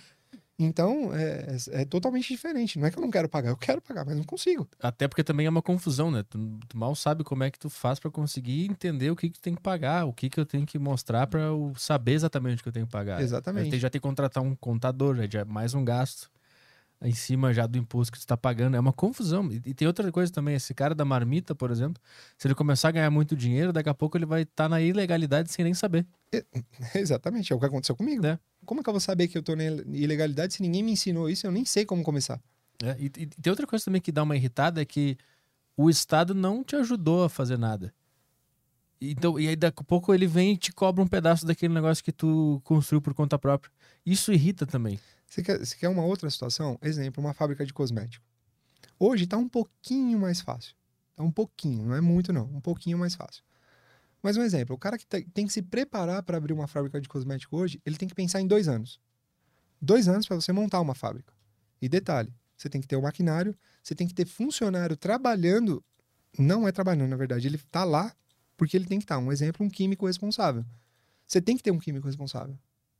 Só que você tem que ter um maquinário. Então, você investiu em maquinário, você investiu em aluguel e você está com a esperança de que aquilo vai ser, vai ser aberto em algum momento. Mais um exemplo. Você precisa de uma certidão de uso. É o primeiro, o primeiro item: certidão de uso solo, certidão ambiental. Em algumas cidades saem dois dias, em outras cidades saem seis meses. Uhum. Então você imagina, você esperar seis meses para ter uma certidão que é o primeiro passo de tudo que você tem que fazer. Depois disso, você vai na CETESB. Aí a CETESB te pede, no mínimo de prazo, três meses para te responder se aquele lugar que você já alugou serve para você trabalhar. e se não servir, acabou. Morreu ali. Aham. Entende? Certidão de solo, certidão ambiental, CETESB. Aí você passa para bombeiro. Aí o bombeiro vai e vistoria o local. Você junta todas essas documentações. Você paga o IBAMA. Você junta toda essa documentação. Pega esse documento e leva na Anvisa. Aí, meu amigo, aí você espera. Você senta lá e espera para ver o que vai acontecer da sua vida. Simples assim. Espera. Fica lá esperando. Aí o dia que eles vão lá, talvez, talvez eles te liberem para você começar o processo de liberação, porque tem a primeira liberação que é da, de Brasília e a segunda liberação que é do município. Então é assim. É se o cara- praticamente impossível. É um milagre que se o cara consegue. falar assim, menos de dois anos, eu falo, meu, você conhece muita gente. Porque o cara sozinho fala assim, ó, eu vou peitar todos os órgãos e vou fazer sozinho no meu peito, esquece. O cara não faz. E, e o, e o lance da, da, da CLT? Tu que esteve dos dois lados, como é que tu enxerga o, o direito trabalhista? Tem muita lei, tem pouca lei? Como é que tu vê isso? Olha, eu procuro ser o mais justo possível. Só que assim, hoje, se, se você chegasse pra mim e falasse assim, ó, o funcionário, ele é melhor o CLT ou sem o CLT? Eu ia falar "Hum, totalmente, eu poderia pagar muito melhor pro cara. Sim, Muito melhor. Sem o CLT. E o cara ia lá e pagava todos os impostos dele, todos os negócios dele, ou não. O cara Hum. decide o que ele vai fazer. Uhum. Mas ele poderia andar com um carro melhor, ele poderia comer melhor, ele poderia fazer um monte de coisa. Então, um exemplo: funcionário que tem uma base de 1.500 reais, você paga praticamente outros R$ 1.500. Agora, imagina esses outros 1.500 reais no bolso do cara, são 3 mil reais no bolso do cara. Tipo, é verdade que o custo do funcionário é sempre o dobro do que ele É recebe? quase, é quase o dobro. E sem contar, e sem contar que desconta da empresa e desconta do cara também. Sim. Ah, para o cara futuramente se aposentar. O cara não vai se aposentar. O cara acha que ele vai se aposentar. A única garantia que ele tem é se ele passar mais de 15 dias lá enfermo com alguma coisa, ou com. Ou possivelmente a Previdência vai dar o, o salário dele ou alguma coisa do tipo. Cara, é assim, vai lá no, no, no banco e faz lá a Previdência. Uhum. Paga 300 pau, 400 pau, sei lá quanto, mas coloca um pau e meio no bolso. A mais no seu bolso, entendeu? Porque eu teria o maior prazer na minha vida em dobrar o salário do cara se eu não tivesse que pagar todos os impostos. Uhum. Mas isso é assim, infelizmente não tem o que fazer. Não tem, a gente não tem é, como, como mudar isso, né? Dá pra meter um PJ? Não dá. é, funcionário, por exemplo, a maioria do- dos funcionários que são vendedores, eles são PJ. Aham. Agora pergunta se eles querem, pergunta se eles querem sair do PJ para ser Claro. para ser CLT, não quer. Sim, quem tá no PJ já Não quer. entendeu a. a Entendeu? Agora, funcionário, chão de fábrica, como é que o cara vai trabalhar assim? Sim. Entendeu? Não tem, cara, não tem como. Você poderia. Cara, são tantos benefícios que uma empresa poderia dar para um funcionário, mas tanto benefício. Você não. Eu- cara, eu garanto para você que você não ia ver um funcionário, os meus, pelo, menos, você não ia ver um cara andando a pé, você não ia ver um cara reclamando que tá com fome, você não ia ver um cara reclamando que não pode ir no mercado e colocar o que ele quiser no carrinho. Você nunca ia ver isso. Por quê? Porque você ia poder fazer. E aí, e detalhe, eu dou 1% de tudo que eu fabrico para todos os funcionários como bonificação. Todos os meses, se eles cumprirem as metas deles. Que já é uma obrigação do cara fazer. Só que eu faço isso. Pego lá, 1%, deu 1 milhão de venda? Então tá. Então, X mil lá é para dividir para todas as pessoas que são CLT. Hum. Eu já faço isso. Uhum. Mas, é assim, cara, dá pra fazer? Dá pra fazer. Só que não seria mais gostoso o cara ganhar pelo trabalho dele ali a mais o dinheiro do que enfiar no bolso do governo? Sim. Uhum. Entendeu? Então é isso. Eu, eu, eu só vejo essa, essa chance. Só vejo esse negócio. Aí você tem que, pra poder mandar o cara embora, porque o cara é ruim. É um parto, é uma vida pra você mandar o cara embora. Porque se o cara for ruim e o cara quiser faltar todos os dias, o cara tem o direito que ampara ele. E tá errado, porque o outro cara quer trabalhar. Uhum. Então tem uma série de coisas. O cara trabalha seis meses, vai lá, falta não sei quantas vezes. Vai lá, recebe eh, fundo de garantia, recebe é, o seguro-desemprego.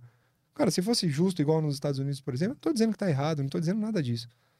Só que se fosse justo, igual nos Estados Unidos, você recebeu o seguro-desemprego. Tá bom. Quando você arrumar um emprego, você paga de volta. Hum, ah, é assim lá. É justo? Não é justo? Porque você usou um dinheiro que não é seu, Sim. porque você está desempregado, só que quando você arrumar um emprego, você devolve. É justo. Entende? Ah, pô, é injusto e tal, não sei o que, é direito meu. Poxa, mas, cara, as pessoas poderiam. A questão do imposto já me dobraria o número de funcionário. Se, se os impostos de venda, porque o meu número de venda ia dobrar. Já os impostos do que paga de funcionário, você já poderia dobrar o salário do cara. Uhum. Então, ou seja, as pessoas não ganham mais, não é porque o governo é ruim, é porque os impostos que vêm de antigamente é que acabaram com isso. Então a pessoa ach- acha que é mais fácil trabalhar um ano, pedir o seguro-desemprego, acha que é mais fácil deixar de trabalhar para receber alguns benefícios do governo, cara. Isso daí só atrasa a pessoa.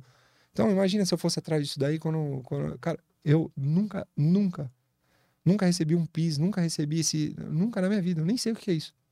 Eu só paguei até hoje. Recebeu, nunca recebi. Nunca recebi isso, nunca, nunca recebi férias, nunca recebi nada. Nunca recebi. Uhum. Então, assim, eu não sei o que é isso. Mas foi uma decisão minha. Sim. Não tô dizendo que as pessoas que trabalham registrado tá errado, não tem nada disso. Mas as pessoas que empregam também quer pagar mais. Uhum. Só que não pode, tá travado. Vamos abrir para perguntas? Temos aí alguma coisa no nosso grupo, ou no YouTube, ou no Sparks? Ah, a gente tem no, no Youtuba. YouTube. Ah, a galera do Telegram aqui não mandou nada ainda. Se quiserem mandar, podem mandar, dá tempo ainda.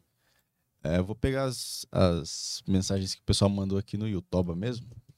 E vou ler enquanto eles mandam. Podem mandar também pelas Sparks aqui, tá, tá tudo. Dá tempo ainda, galera. Ah, tem a mensagem aqui do Segredo Barber. Ele mandou aqui. A história do Robson é, literalme- é literalmente do zero ao topo.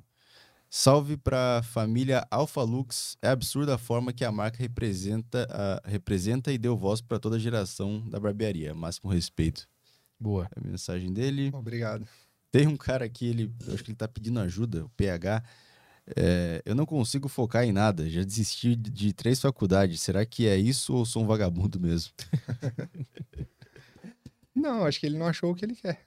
Ele não achou a, a- motivação, a vocação dele. Eu acho que é isso. Talvez não esteja nem na faculdade. Não tô dizendo pra ele desistir da faculdade, pelo amor de Deus. Mas talvez não esteja na faculdade, esteja em alguma coisa. Em qualquer outra coisa que ele, que ele goste de fazer. E de repente as faculdades são algo que alguém quer que ele faça. E não o que ele quer fazer. É. O pessoal tá brigando aqui nos comentários. né? Ah, Os ANCAPs e os a favor do, do, do governo. Os caras estão se dividindo já aqui. ó. É sim, vocês começam um assunto, aí eles começam a discussão, Não, é aí que- muda é o assunto. É que interessante, o Júlio reage, ele escreveu aqui, ó. É, você, é, para de show, você, vocês é inocente demais. O patrão deixar de pagar imposto trabalhista, é lógico que ele vai embolsar o dinheiro e o trabalhador vai ficar, trabalhador vai ficar na mes- mesma. Aí embaixo o Eduardo já nos defendeu aqui, os ANCAPs, né? O convidado morou na rua, sem pai nem mãe, e nego vem falar pra mim que pobre precisa de assistencialismo. Pelo visto, não ouviu uma palavra. é, Não entendi o resto aqui. Para mim, para mim é simples. Esse, esse cara que falou que acha que o patrão vai colocar no bolso, é assim. Eu faço o convite para ele, vai lá na, na Avenida Demetrio Leônidas Conides, 1150. Vê se tem um funcionário meu que quer ser mandado embora, se quer sair da minha empresa. Se tiver um funcionário meu que quer fazer isso daí e que ganhe mal, você pode ir lá que eu pago o salário de todos os funcionários e coloco no teu bolso. Boa. Feito o convite aí. Júlio reage, tá feito convite. O que mais temos aí? Tem o, o Gabriel aqui, ele mandou. Pergunta se ele tem contato com alguém que ele conheceu morando na rua. Não tenho. Não tenho, até mesmo porque na época não tinha essas. Tinha o zap, né, da Não galera. tinha o O zap da rua ali, o grupo. Não tinha, usava, não tinha o grupo da rua. Mas eu tenho da- das pessoas que me empregaram. Isso aí eu tenho. É, Tem aqui. O que ele achou da participação no Shark Tank? Fez alguma diferença na empresa? Como empresa, como empresa, eu, eu falo para vocês assim, que deu credibilidade. Como pessoa, me, me ajudou pra caramba. Como, como pessoa e como. Até mesmo porque eu tô aqui, porque eu participei do Shark Tank, senão eu não estaria aqui. Graças à produtora também, que tava olhando o teu vídeo e começou a chorar. Quer fazer uma pergunta? Alguma coisa? Ah, Quer fazer uma pergunta? A gente pega o mic aí e faz uma. Pega o mic. Tá, pensa aí então. Vamos. Teve um cara que mandou uma, uma pergunta, tô procurando a dele aqui. O Eduardo, ele mandou pergunta pro Robson, por favor. É, sinto que ter perdido a mãe bem novo me fez, me tornou mais forte.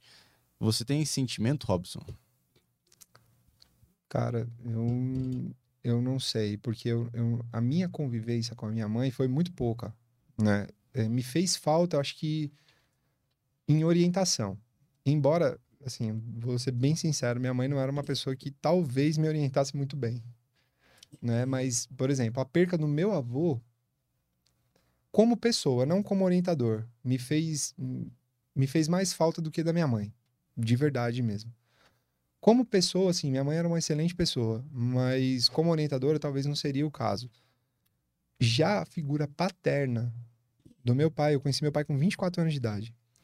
A figura paterna talvez me guia, fo- fosse um, um guia ali pra mim que eu não tive, sabe? Hum. Embora depois que eu conheci o meu pai, meu pai é um bosta, então tanto faz também. Então, Qual era a história? Ele abandonou a família? Não, cara, meu pai era muito novo, era um cara novo que fez um filho e falou, não quero cuidar e foi Sei- embora. Sei bem como é que é essa história. Sim, sim, simples assim, entendeu?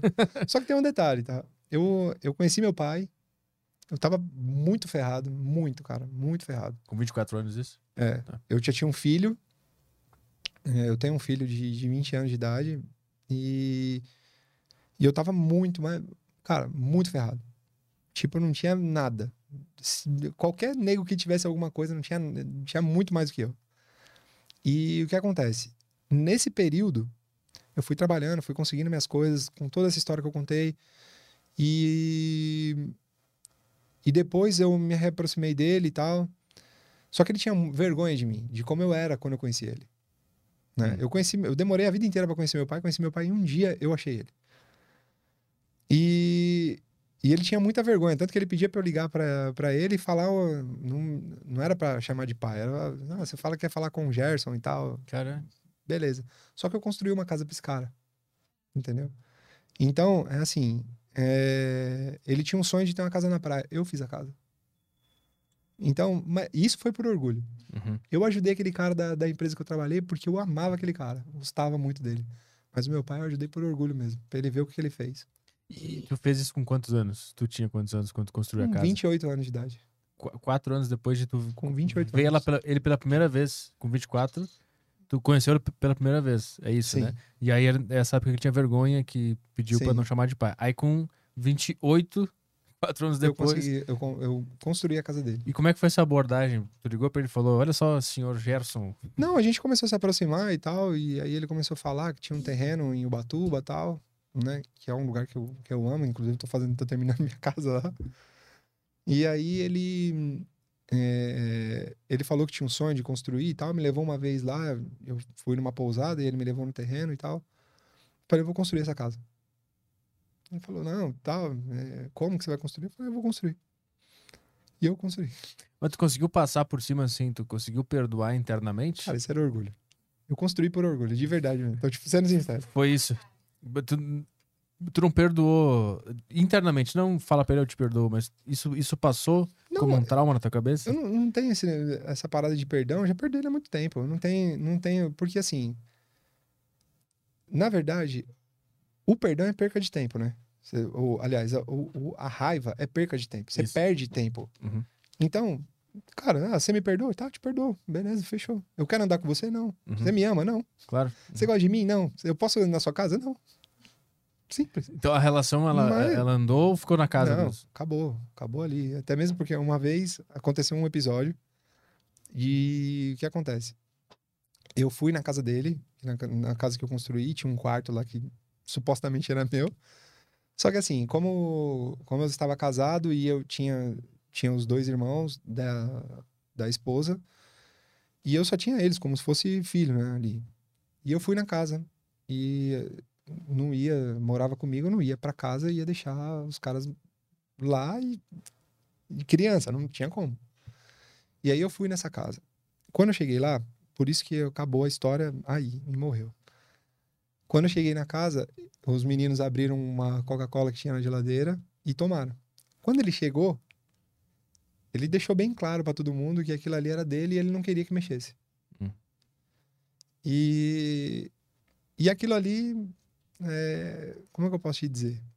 Eu sou, eu sou, eu, eu demorei muito tempo pra comer na casa de uma pessoa. Eu demorei muito tempo pra visitar pessoas, muito tempo. Eu fui visitar pessoas e comer na casa de uma pessoa com 30, 32 anos. Então, mas era coisa minha mesmo, sabe? De coisas do passado, de você chegar na casa de pessoas e as pessoas falarem, não, não é pra mexer nas minhas coisas, não é pra comer aqui. E isso me criou trauma de não não não comer na casa de ninguém. Aham, entendi. E aí aconteceu isso, cara. E aí eu não, eu não pensei duas vezes em fazer o que eu fiz. Eu fui, eu tinha uma doblô na época, eu tirei os bancos da doblô, fui no mercado e enchi de Coca-Cola e de água. Então você imagina o final. Eu enchi, mas enchi, lacrei. Não é, não é nem encher, é lacrar o carro. E a reação quando Ah. tu chegou? Acabou ali, morreu ali. Entendi. E aí, depois de um ano, depois de um ano certinho, eu comprei uma casa dez vezes maior que a dele, num terreno dez vezes maior, uma quadra pra cima. Um dia eu vou fazer isso também. Pai, espera que tua casa vai chegar um dia. Perguntas aí ou vamos? É, tem umas perguntas aqui. O que, que eu salvei aqui? Mas, ó, desculpa, mas isso aí foi só um desabafo, que é por orgulho que eu fiz, tá? Não, Não, tem, maravilhoso. não tem nada de bom nisso. Tá maravilhoso. Não, eu também, eu também tô. Eu não vou fazer por É, bem mas- também, é- pai. Vai ter uma mansão, mas é por raiva. Mas é, mas é tipo o Conde de Monte Cristo, sabe? É. Mais ou menos, não sei se você assistiu o filme. Não, tá Você ligado? assistiu o filme, Conde de Monte Cristo? Então, Vamos- depois você a assiste Conde de Monte. Cristo, você vai saber. Tá, beleza. Vai lá. Tem o Renato, ele mandou aqui. é, Caio, ele reencontrou aquele empresário que ajudou no primeiro emprego de office boy? Se não, qual mensagem mandaria pra ele? Sim, encontrei, eu falo com ele, o Marcelo. O japonês. Sim, eu, eu tenho um contato com ele. E, inclusive, ele foi. Eu participei de um programa no Rodrigo Faro. Ele aparece lá, que a gente se fala. Ah, eu vi aquele, eu vi esse vídeo. Eu Não, ele, cara, muito especial pra mim. Quer fazer uma pergunta, produtora? Não? Tu tinha levantado pra fazer? Eu percebi que tu queria. Tá com vergonha, né? Faz a pergunta, pô. Fazer. Ó, puxa o microfone ali. A produtora vai fazer uma, uma questão. Vamos lá. A doutora sedenta no chão. É... Tá me vendo aí? Estamos ouvindo. Ele superou bastante coisa sozinho, né? Eu queria saber se em algum momento ele achou que precisou ou fez terapia.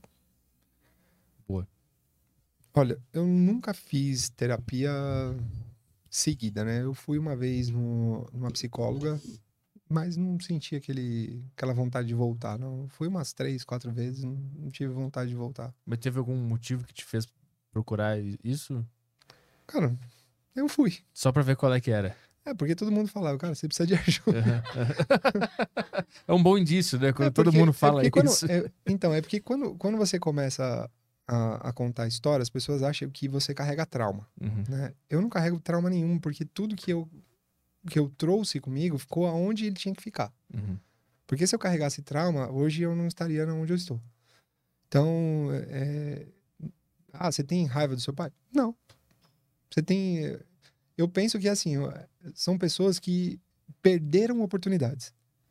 Então, meu pai, o que, que ele perdeu? Ele perdeu a oportunidade de ser pai e ele perdeu a oportunidade de ser avô por quatro vezes. Eu tenho quatro filhos. Uhum. Então, ele perdeu quatro oportunidades.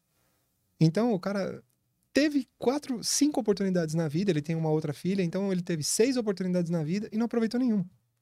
Então, você imagina o que, que esse cara ganhou na vida dele? Nada. Você tem mais três pra chegar Aí- no. Aí eu, eu, eu vou perder o meu tempo ficando com raiva de um cara desse? Eu não posso fazer isso. Uhum. Então, o que que uma psicóloga vai me ajudar? Nada. O que que um Até psicólogo... para isso tô, tu, é, tu é auto, eu tô falando, autodidata. eu tô falando assim, no meu caso, pelo amor de Deus, tem gente Sim, que vai querer não. matar. né? Não, mas, pessoal, nós somos meros mortais aqui. O, o cara, o cara descobriu tudo sozinho na vida aqui, pô. Ele, ele, se, ele foi o próprio psicólogo aqui. Então, até mesmo, que é o que eu falo, eu volto na Bíblia. Tudo que eu preciso tá lá. Se Só que é difícil de entender a Bíblia, esse é o tá problema. lá, não é pra você ter raiva de ninguém. O que, que você vai fazer pra isso? Pô, você pode ter orgulho? Pô, não é certo, mas o ser humano não é assim. Então, por exemplo, eu tenho minha tia que me socou a vida inteira enquanto eu morei com ela. Eu tenho raiva dela? Não, eu chamei ela pra ser madrinha do meu casamento. Tá entendendo? Coloquei ela como madrinha do meu casamento. Fui lá e comprei todos os equipamentos que o filho dela, que era deficiente, precisava. É- Era um trauma que eu tinha dela? Sim, era um trauma.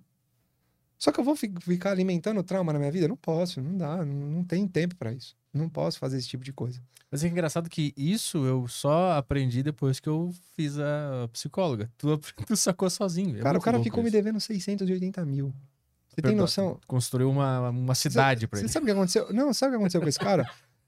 Por incrível que pareça, depois que ele parou de trabalhar comigo, ele, ele se perdeu de um jeito, acabou sendo morto por um. Foi, foi assassinado por um. por ficar andando na balada. Quando andava comigo, não bebia uma gota de álcool. Então, ou seja, se eu perdesse tempo com o cara, se eu te falar que eu nunca pensei em matar ele umas 55 vezes, é mentira. Mas não, não era esse o negócio. Eu Falei, cara, deixa pra lá. Eu nunca protestei um cara, nunca protestei um cheque desse cara. Uhum. Nunca fui lá e falei, ah, vou lá no cartório protestar o cara. Não, eu consigo tudo de novo. Esse era o pensamento. Imagina só você ter, na época, hoje não é, não é um carrão, mas na época eu tinha uma Vera Cruz, que era um puta carro pra época. Em 2012, eu tinha um carro 2012, da época. Junto, eu morava numa puta casa. E aí, da noite pro dia, você tem que andar com um Clio 2006, porque você tive, teve que vender o carro pra colocar na empresa. E o cara passar de Camaro na tua porta e buzinar pra você ainda. Cara, ele fez isso? Você fez. Não só ele, ele e o irmão dele com dois Camaros. Então, aí você- e, a, e a empresa dele era duas ruas pra cima da minha. Sabe o que eu fiz? Saí de lá. Simples, mudei. Por quê? Porque quanto mais eu alimentasse aquele, aquela raiva, mais o cara ia prosperar e eu ia, ia me afundar. O que aconteceu? Não fiquei com raiva, fui embora e ele ficou lá. E Cara, Que loucura. Tu parece o Marco Aurélio, o imperador da, de Roma. Esse- mas esse sentimento, assim, é uma coisa que você tem que parar pra pensar, não. Tipo, eu não posso fazer isso. Ou é uma coisa muito natural. Tipo, em nenhum momento você pensa, ah, eu vou dar o troco. não, jamais. É algo natural seu já. A gente já. não tem que combater a voz do É. quero dar o troco Não desse cara. posso, não posso fazer isso. Sabe, sabe por quê? O troco, ele não é. Aliás, a volta, não é nem o troco, né? Porque o troco é, é outra coisa, mas a volta do, do que a pessoa te fez não, não, não tem benefício. Qual o benefício que tem? É você remoer. Então o cara, ah, o cara te deve 100 mil. Ao invés de você procurar evoluir para ganhar 200, 300, 400, você fica preso no 100. E você nunca vai ganhar os outros 100. Uhum. Porque você tá preso naquilo. É igual a pessoa que vai lá e processa um, um, sei lá, o dono da empresa ou qualquer outra pessoa. Ah, uma coisa injusta ou justa, sei lá, e o cara não ganha. Coisa. O cara ficou anos frustrado, deixou de ganhar porque tinha uma esperança de ganhar aquilo. Então, cara, o cara me deve. Não é que eu quero que todo mundo me deva, não quero. Mas eu construí uma base para que as pessoas precisem do que eu tenho e não fiquem me devendo. Entende? Diferente de antes, eu só tinha um cara que ficou me devendo. Hoje eu tenho 150 caras que pode ficar me devendo. Não tem. Só que eu tenho 150 caras. A, a possibilidade é muito menor. Uhum. E o, e o valor é muito mais pulverizado. Então, ou seja, se você ficar remoendo aquilo, raiva porque o cara te fez isso, porque a mulher te traiu, ou porque o marido te traiu, ou porque o outro te bateu, ou porque não sei. Cara, é normal. Se você entrar numa briga, você vai apanhar ou bater. Uhum. É normal, é ação e reação. Se você roubar, você vai ser preso, você, sei lá, não vai ser preso. É Basicamente, tu, reação. tu- tu só se importa com as coisas que tu pode controlar. Se não tem como controlar, tu Esquece. foda-se. Vai embora. Vai embora. Vida que segue. Fazer o quê? Isso é muito louco, porque eu tive que ler o livro do Marco Aurélio, que foi o imperador de Roma, pra entender isso. E tu entendeu na, na intuição. É muito louco isso. Cara, eu gosto, eu, eu sou dessa forma. Por isso que eu te falo que é uma ignorância minha. Ah. É uma ignorância interna. Eu não fico preso. Eu não fico preso. Se eu falar pra você que eu não tenho é, inimigos, como é que eu falo? Que eu, que eu quero combater, é mentira. Eu tenho. Uhum. Só que assim, eu combato com trabalho. Então eu não sou. Eu não, não- A minha equipe pode ir na minha empresa, não tem desonestidade, não tem nada, não vamos passar por cima de ninguém. Só que eu fico puto da vida se o cara lança um negócio e eu queria fazer aquilo lá e eu não tenho. Então, desde janeiro, nós temos um, um lema dentro da empresa. Se não podemos fazer, nem apresente, porque não vai ser feito. Hum. Então é isso. Não, não, não apresenta, não fala. Ah, eu quero fazer aquela luzinha neon ali. Dá pra mas fazer? Como? Uhum. Então me traz como a gente vai fazer isso daí. Se não dá pra fazer, esquece. Morre e acabou. Ah, mas outra pessoa lançou e eu tive ideia. Problema seu. Exemplo. Eu tive uma ideia indo para os Estados Unidos, porque puta viagem, você cansa. Tá? Não é uma viagem longa, 8, 9 horas. Mas você tá ali na poltroninha que só faz isso daqui, cansa pra caramba. Uhum. Eu tive uma ideia. de fazer um. um- e trouxe e, e- cheguei a, a- a produzir uma. Que era um quadradinho que você colocava aqui, fazia isso aqui na perna e, e ficava um pouco melhor. Um cara foi e fez. Eu não fiz. Mas Aí- o cara fez. Aham. Aí tu ficou puto. Não, eu falei assim, eu não fiz, o cara teve a oportunidade e fez. Vai fazer o quê? Tá, mas a, a vozinha do. Puta, esse filho da puta vem. Vem, mas Exatamente, tu, claro. tu faz. Tá, tá, tá. Pode ir embora daqui, vozinha, fica no teu canto lá. Acabou, não fiz, problema meu. Entendi. Não tem. Isso aqui. Entendeu? Não tem essa. Isso aqui. Paciência. É assim que funciona. O mundo é assim. A ideia é comum. Mais alguma questão aí? Ou vamos embora? Tem uma última aqui, que Toca é ficha. do. É no Telegram. Deixa eu só achar aqui. É do Alexandre. Ele mandou aqui. Boa tarde, Arthur, Caio, Robson e produtora. Robson, você parece ser um cara bem prático e direto. Que, que, e que, infelizmente, é uma exceção, principalmente no mundo corporativo. Ah, você não acha que esse devia ser o princípio básico das relações entre adultos? Cara, eu acho que isso é o princípio básico na relação de qualquer pessoa com qualquer pessoa. Então, um exemplo, meu funcionário, um funcionário meu que, que é de chão de fábrica, eu não tenho diferença do cara. A diferença é zero. Porque se o cara sair comigo no, no, pra ir num shopping, qual que é a diferença? Quem vai olhar vai falar assim, ah, esse é funcionário, esse é empregado. Uhum. Ninguém vai falar. Então por que, que eu tenho que tratar o cara diferente lá dentro? Então é objetividade. Cara, você é a mesma coisa que eu. Eu sou o dono da empresa porque eu construí isso daqui. Você não é o dono da empresa porque você não construiu. Mas se você quiser construir, você vai lá e constrói. É assim que funciona. O cara que ganha mais é a mesma coisa. E eu passo essa mensagem para todo mundo. Todo mundo tem que ter essa mensagem dentro da minha empresa. Ninguém é melhor que ninguém, todos são iguais. Porque um cara ganha 3%, só que o cara que tá lá no chão de fábrica ganha 1% também. Então todo mundo ganha um pouco da empresa e todo mundo tem que lutar pela empresa. Então, a praticidade, se as pessoas fossem, fossem práticas em qualquer tipo de relacionamento, seja em. Aí o cara fala assim: não, mas isso é humildade. Não é humildade. Não tem nada de humildade nisso. Isso é praticidade. A humildade é outra coisa. É, o- é o cara poder fazer alguma coisa por alguém, é poder ajudar uma pessoa e tal. Humildade não é isso. Porque tem vezes que o cara vai chegar na minha porta e vai pedir um emprego. Eu não posso dar emprego pro cara porque eu já tô saturado lá de, de funcionário. Ah, então você não é humilde porque você não tá dando emprego pro cara. Eu não vou dar porque eu não posso. Ah, não, mas você não pode pagar 1.500 reais. Eu posso pagar 1.500 reais, mas a empresa não pode. Entende? Então, é, a praticidade, se houvesse, e se fosse as pessoas fossem mais diretas, não existia um monte de coisa que tem hoje aí. é, cara, é, coisas, coisas que são idiotas. Coisas igual você tem que engolir a seco, é, coisas que as pessoas vivem. Então, ah, eu sou, eu sou isso, eu sou aquilo, você tem que aceitar porque eu sou assim. Pô, não é assim, eu não tenho que aceitar nada. Mas também você não tem que me aceitar também. Ninguém é obrigado a nada. Uhum. Mas se as pessoas fossem práticas, seria mais fácil. Entende? Tu acha que é mais difícil, é, depois que a empresa atinge um certo patamar, manter aquela mentalidade de equipe que tem quando tem menos gente, que todo mundo de verdade dá o sangue pela empresa? Quanto maior, mais difícil da mensagem chegar, né? E aquela noção de equipe, de estar todo mundo junto, ela começa a ficar mais espalhada, eu acho. É mais difícil manter essa, essa vibe? Então, o que que, o que que nós estamos montando agora, né? Vai sair um aplicativo nosso que é um sonho de 2017 que eu lancei esse aplicativo e eu tive que tirar ele do ar porque tinha, teve muita venda e a gente não teve como dar conta. Hum. Então eu tive que re- refazer ele de novo. E, e nós estamos estruturando ele para poder fazer muito bem feito. Então ele vai ficar pronto em setembro. O que, que isso quer dizer? Quer dizer que nós vamos faturar mais e a equipe vai ter que ser reformulada. Só que quem que vai reformular a equipe de TI? Eu vou reformular a equipe de TI? Eu não posso reformular a equipe de TI porque eu não entendo nada de TI. Quem tem que reformular é o meu cabeça lá, é o meu head que tá lá na, na- na- no, no TI que tem que fazer isso. Então, ele vai colocar pessoas de confiança dele. Então, é muito mais fácil ele gerenciar pessoas de confiança dele do que ele gerenciar uma pessoa de minha confiança. Porque ele é o meu cara de confiança. Uhum. Se ele fizer uma- alguma coisa errada, o- a pessoa que ele colocou fizer alguma coisa errada, quem vai aper- apertar o botão vermelho é ele, não eu. Então, quem tem que mandar o cara embora é ele, não eu. Ah, não, agora você. Eu contratei, você tem que mandar embora. Não, você manda embora. Porque ele não serve pra você. Pra mim, não faz diferença nenhuma. Uhum. Entende?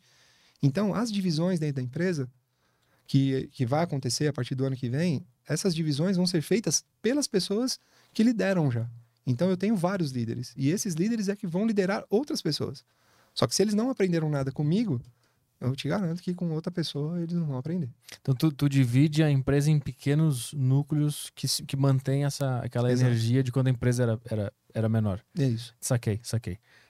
Alguma coisa aí ou agora podemos ir? Podemos ir. Então tá. Valeu, Robson. Obrigado. Eu que agradeço. Obrigado por vir aí na deriva. E é isso aí. Valeu. Ó, o site tá aí, o- a rede social dele, tudo na, na descrição aí, né? Tá na, tá na descrição aqui. A rede social, a gente pode botar o site também da Alphalux Beleza. na nossa descrição pro pessoal dar uma olhada aí. E eu não uso outro tipo de camiseta. Se você pegar aqui, você vai ver que as, as roupas são todas assim. É tudo da Alphalux. Tudo. Só não uso calça porque ainda não mandei fazer calça jeans ainda. Ah, tem que fazer aquelas que fica do lado, assim, Alphalux, no cantinho aqui, vai ficar do caralho. Valeu, obrigado. Valeu. É, estamos de volta aí no sábado, né? Sabadão com o Digão. Digão dos Raimundos. Legal, hein? Vai ser foda, hein? Vai ser legal. Isso é legal. Legal hein? pra caralho. Então, sábado estamos aí com o Digão dos Raimundos. Dá um like aqui nesse vídeo se você curtiu, para nos ajudar, porque nós somos o pior podcast da Podosfera. É, se Não é mais o é. menor, é o pior só. Depois da conversa com o Monark, É. conclui, con- concluiu que é, é assim que a gente vai se referir ao É, deriva. não é mais o menor, somos o pior. Então precisamos da sua ajuda. meio, Dá um é like meio, aqui. Meio vibe meio ruim isso, fala pior. Não é. Nós somos o pior podcast da Podosfera. Tá. Viu como sai? É legal. É tipo o um sarcasmo catarro, ele né? é sempre muito prazeroso. Isso é tipo um catarro. No tinha banheiro, pode. Ah, tá. O, o- o- sarcasmo, a ironia é sempre muito legal. Sempre sai com prazer na minha boca, entendeu? Então nós somos o pior. O pior Tá. podcast. Até sábado, pessoal. Bom final de tarde. Tchau, tchau.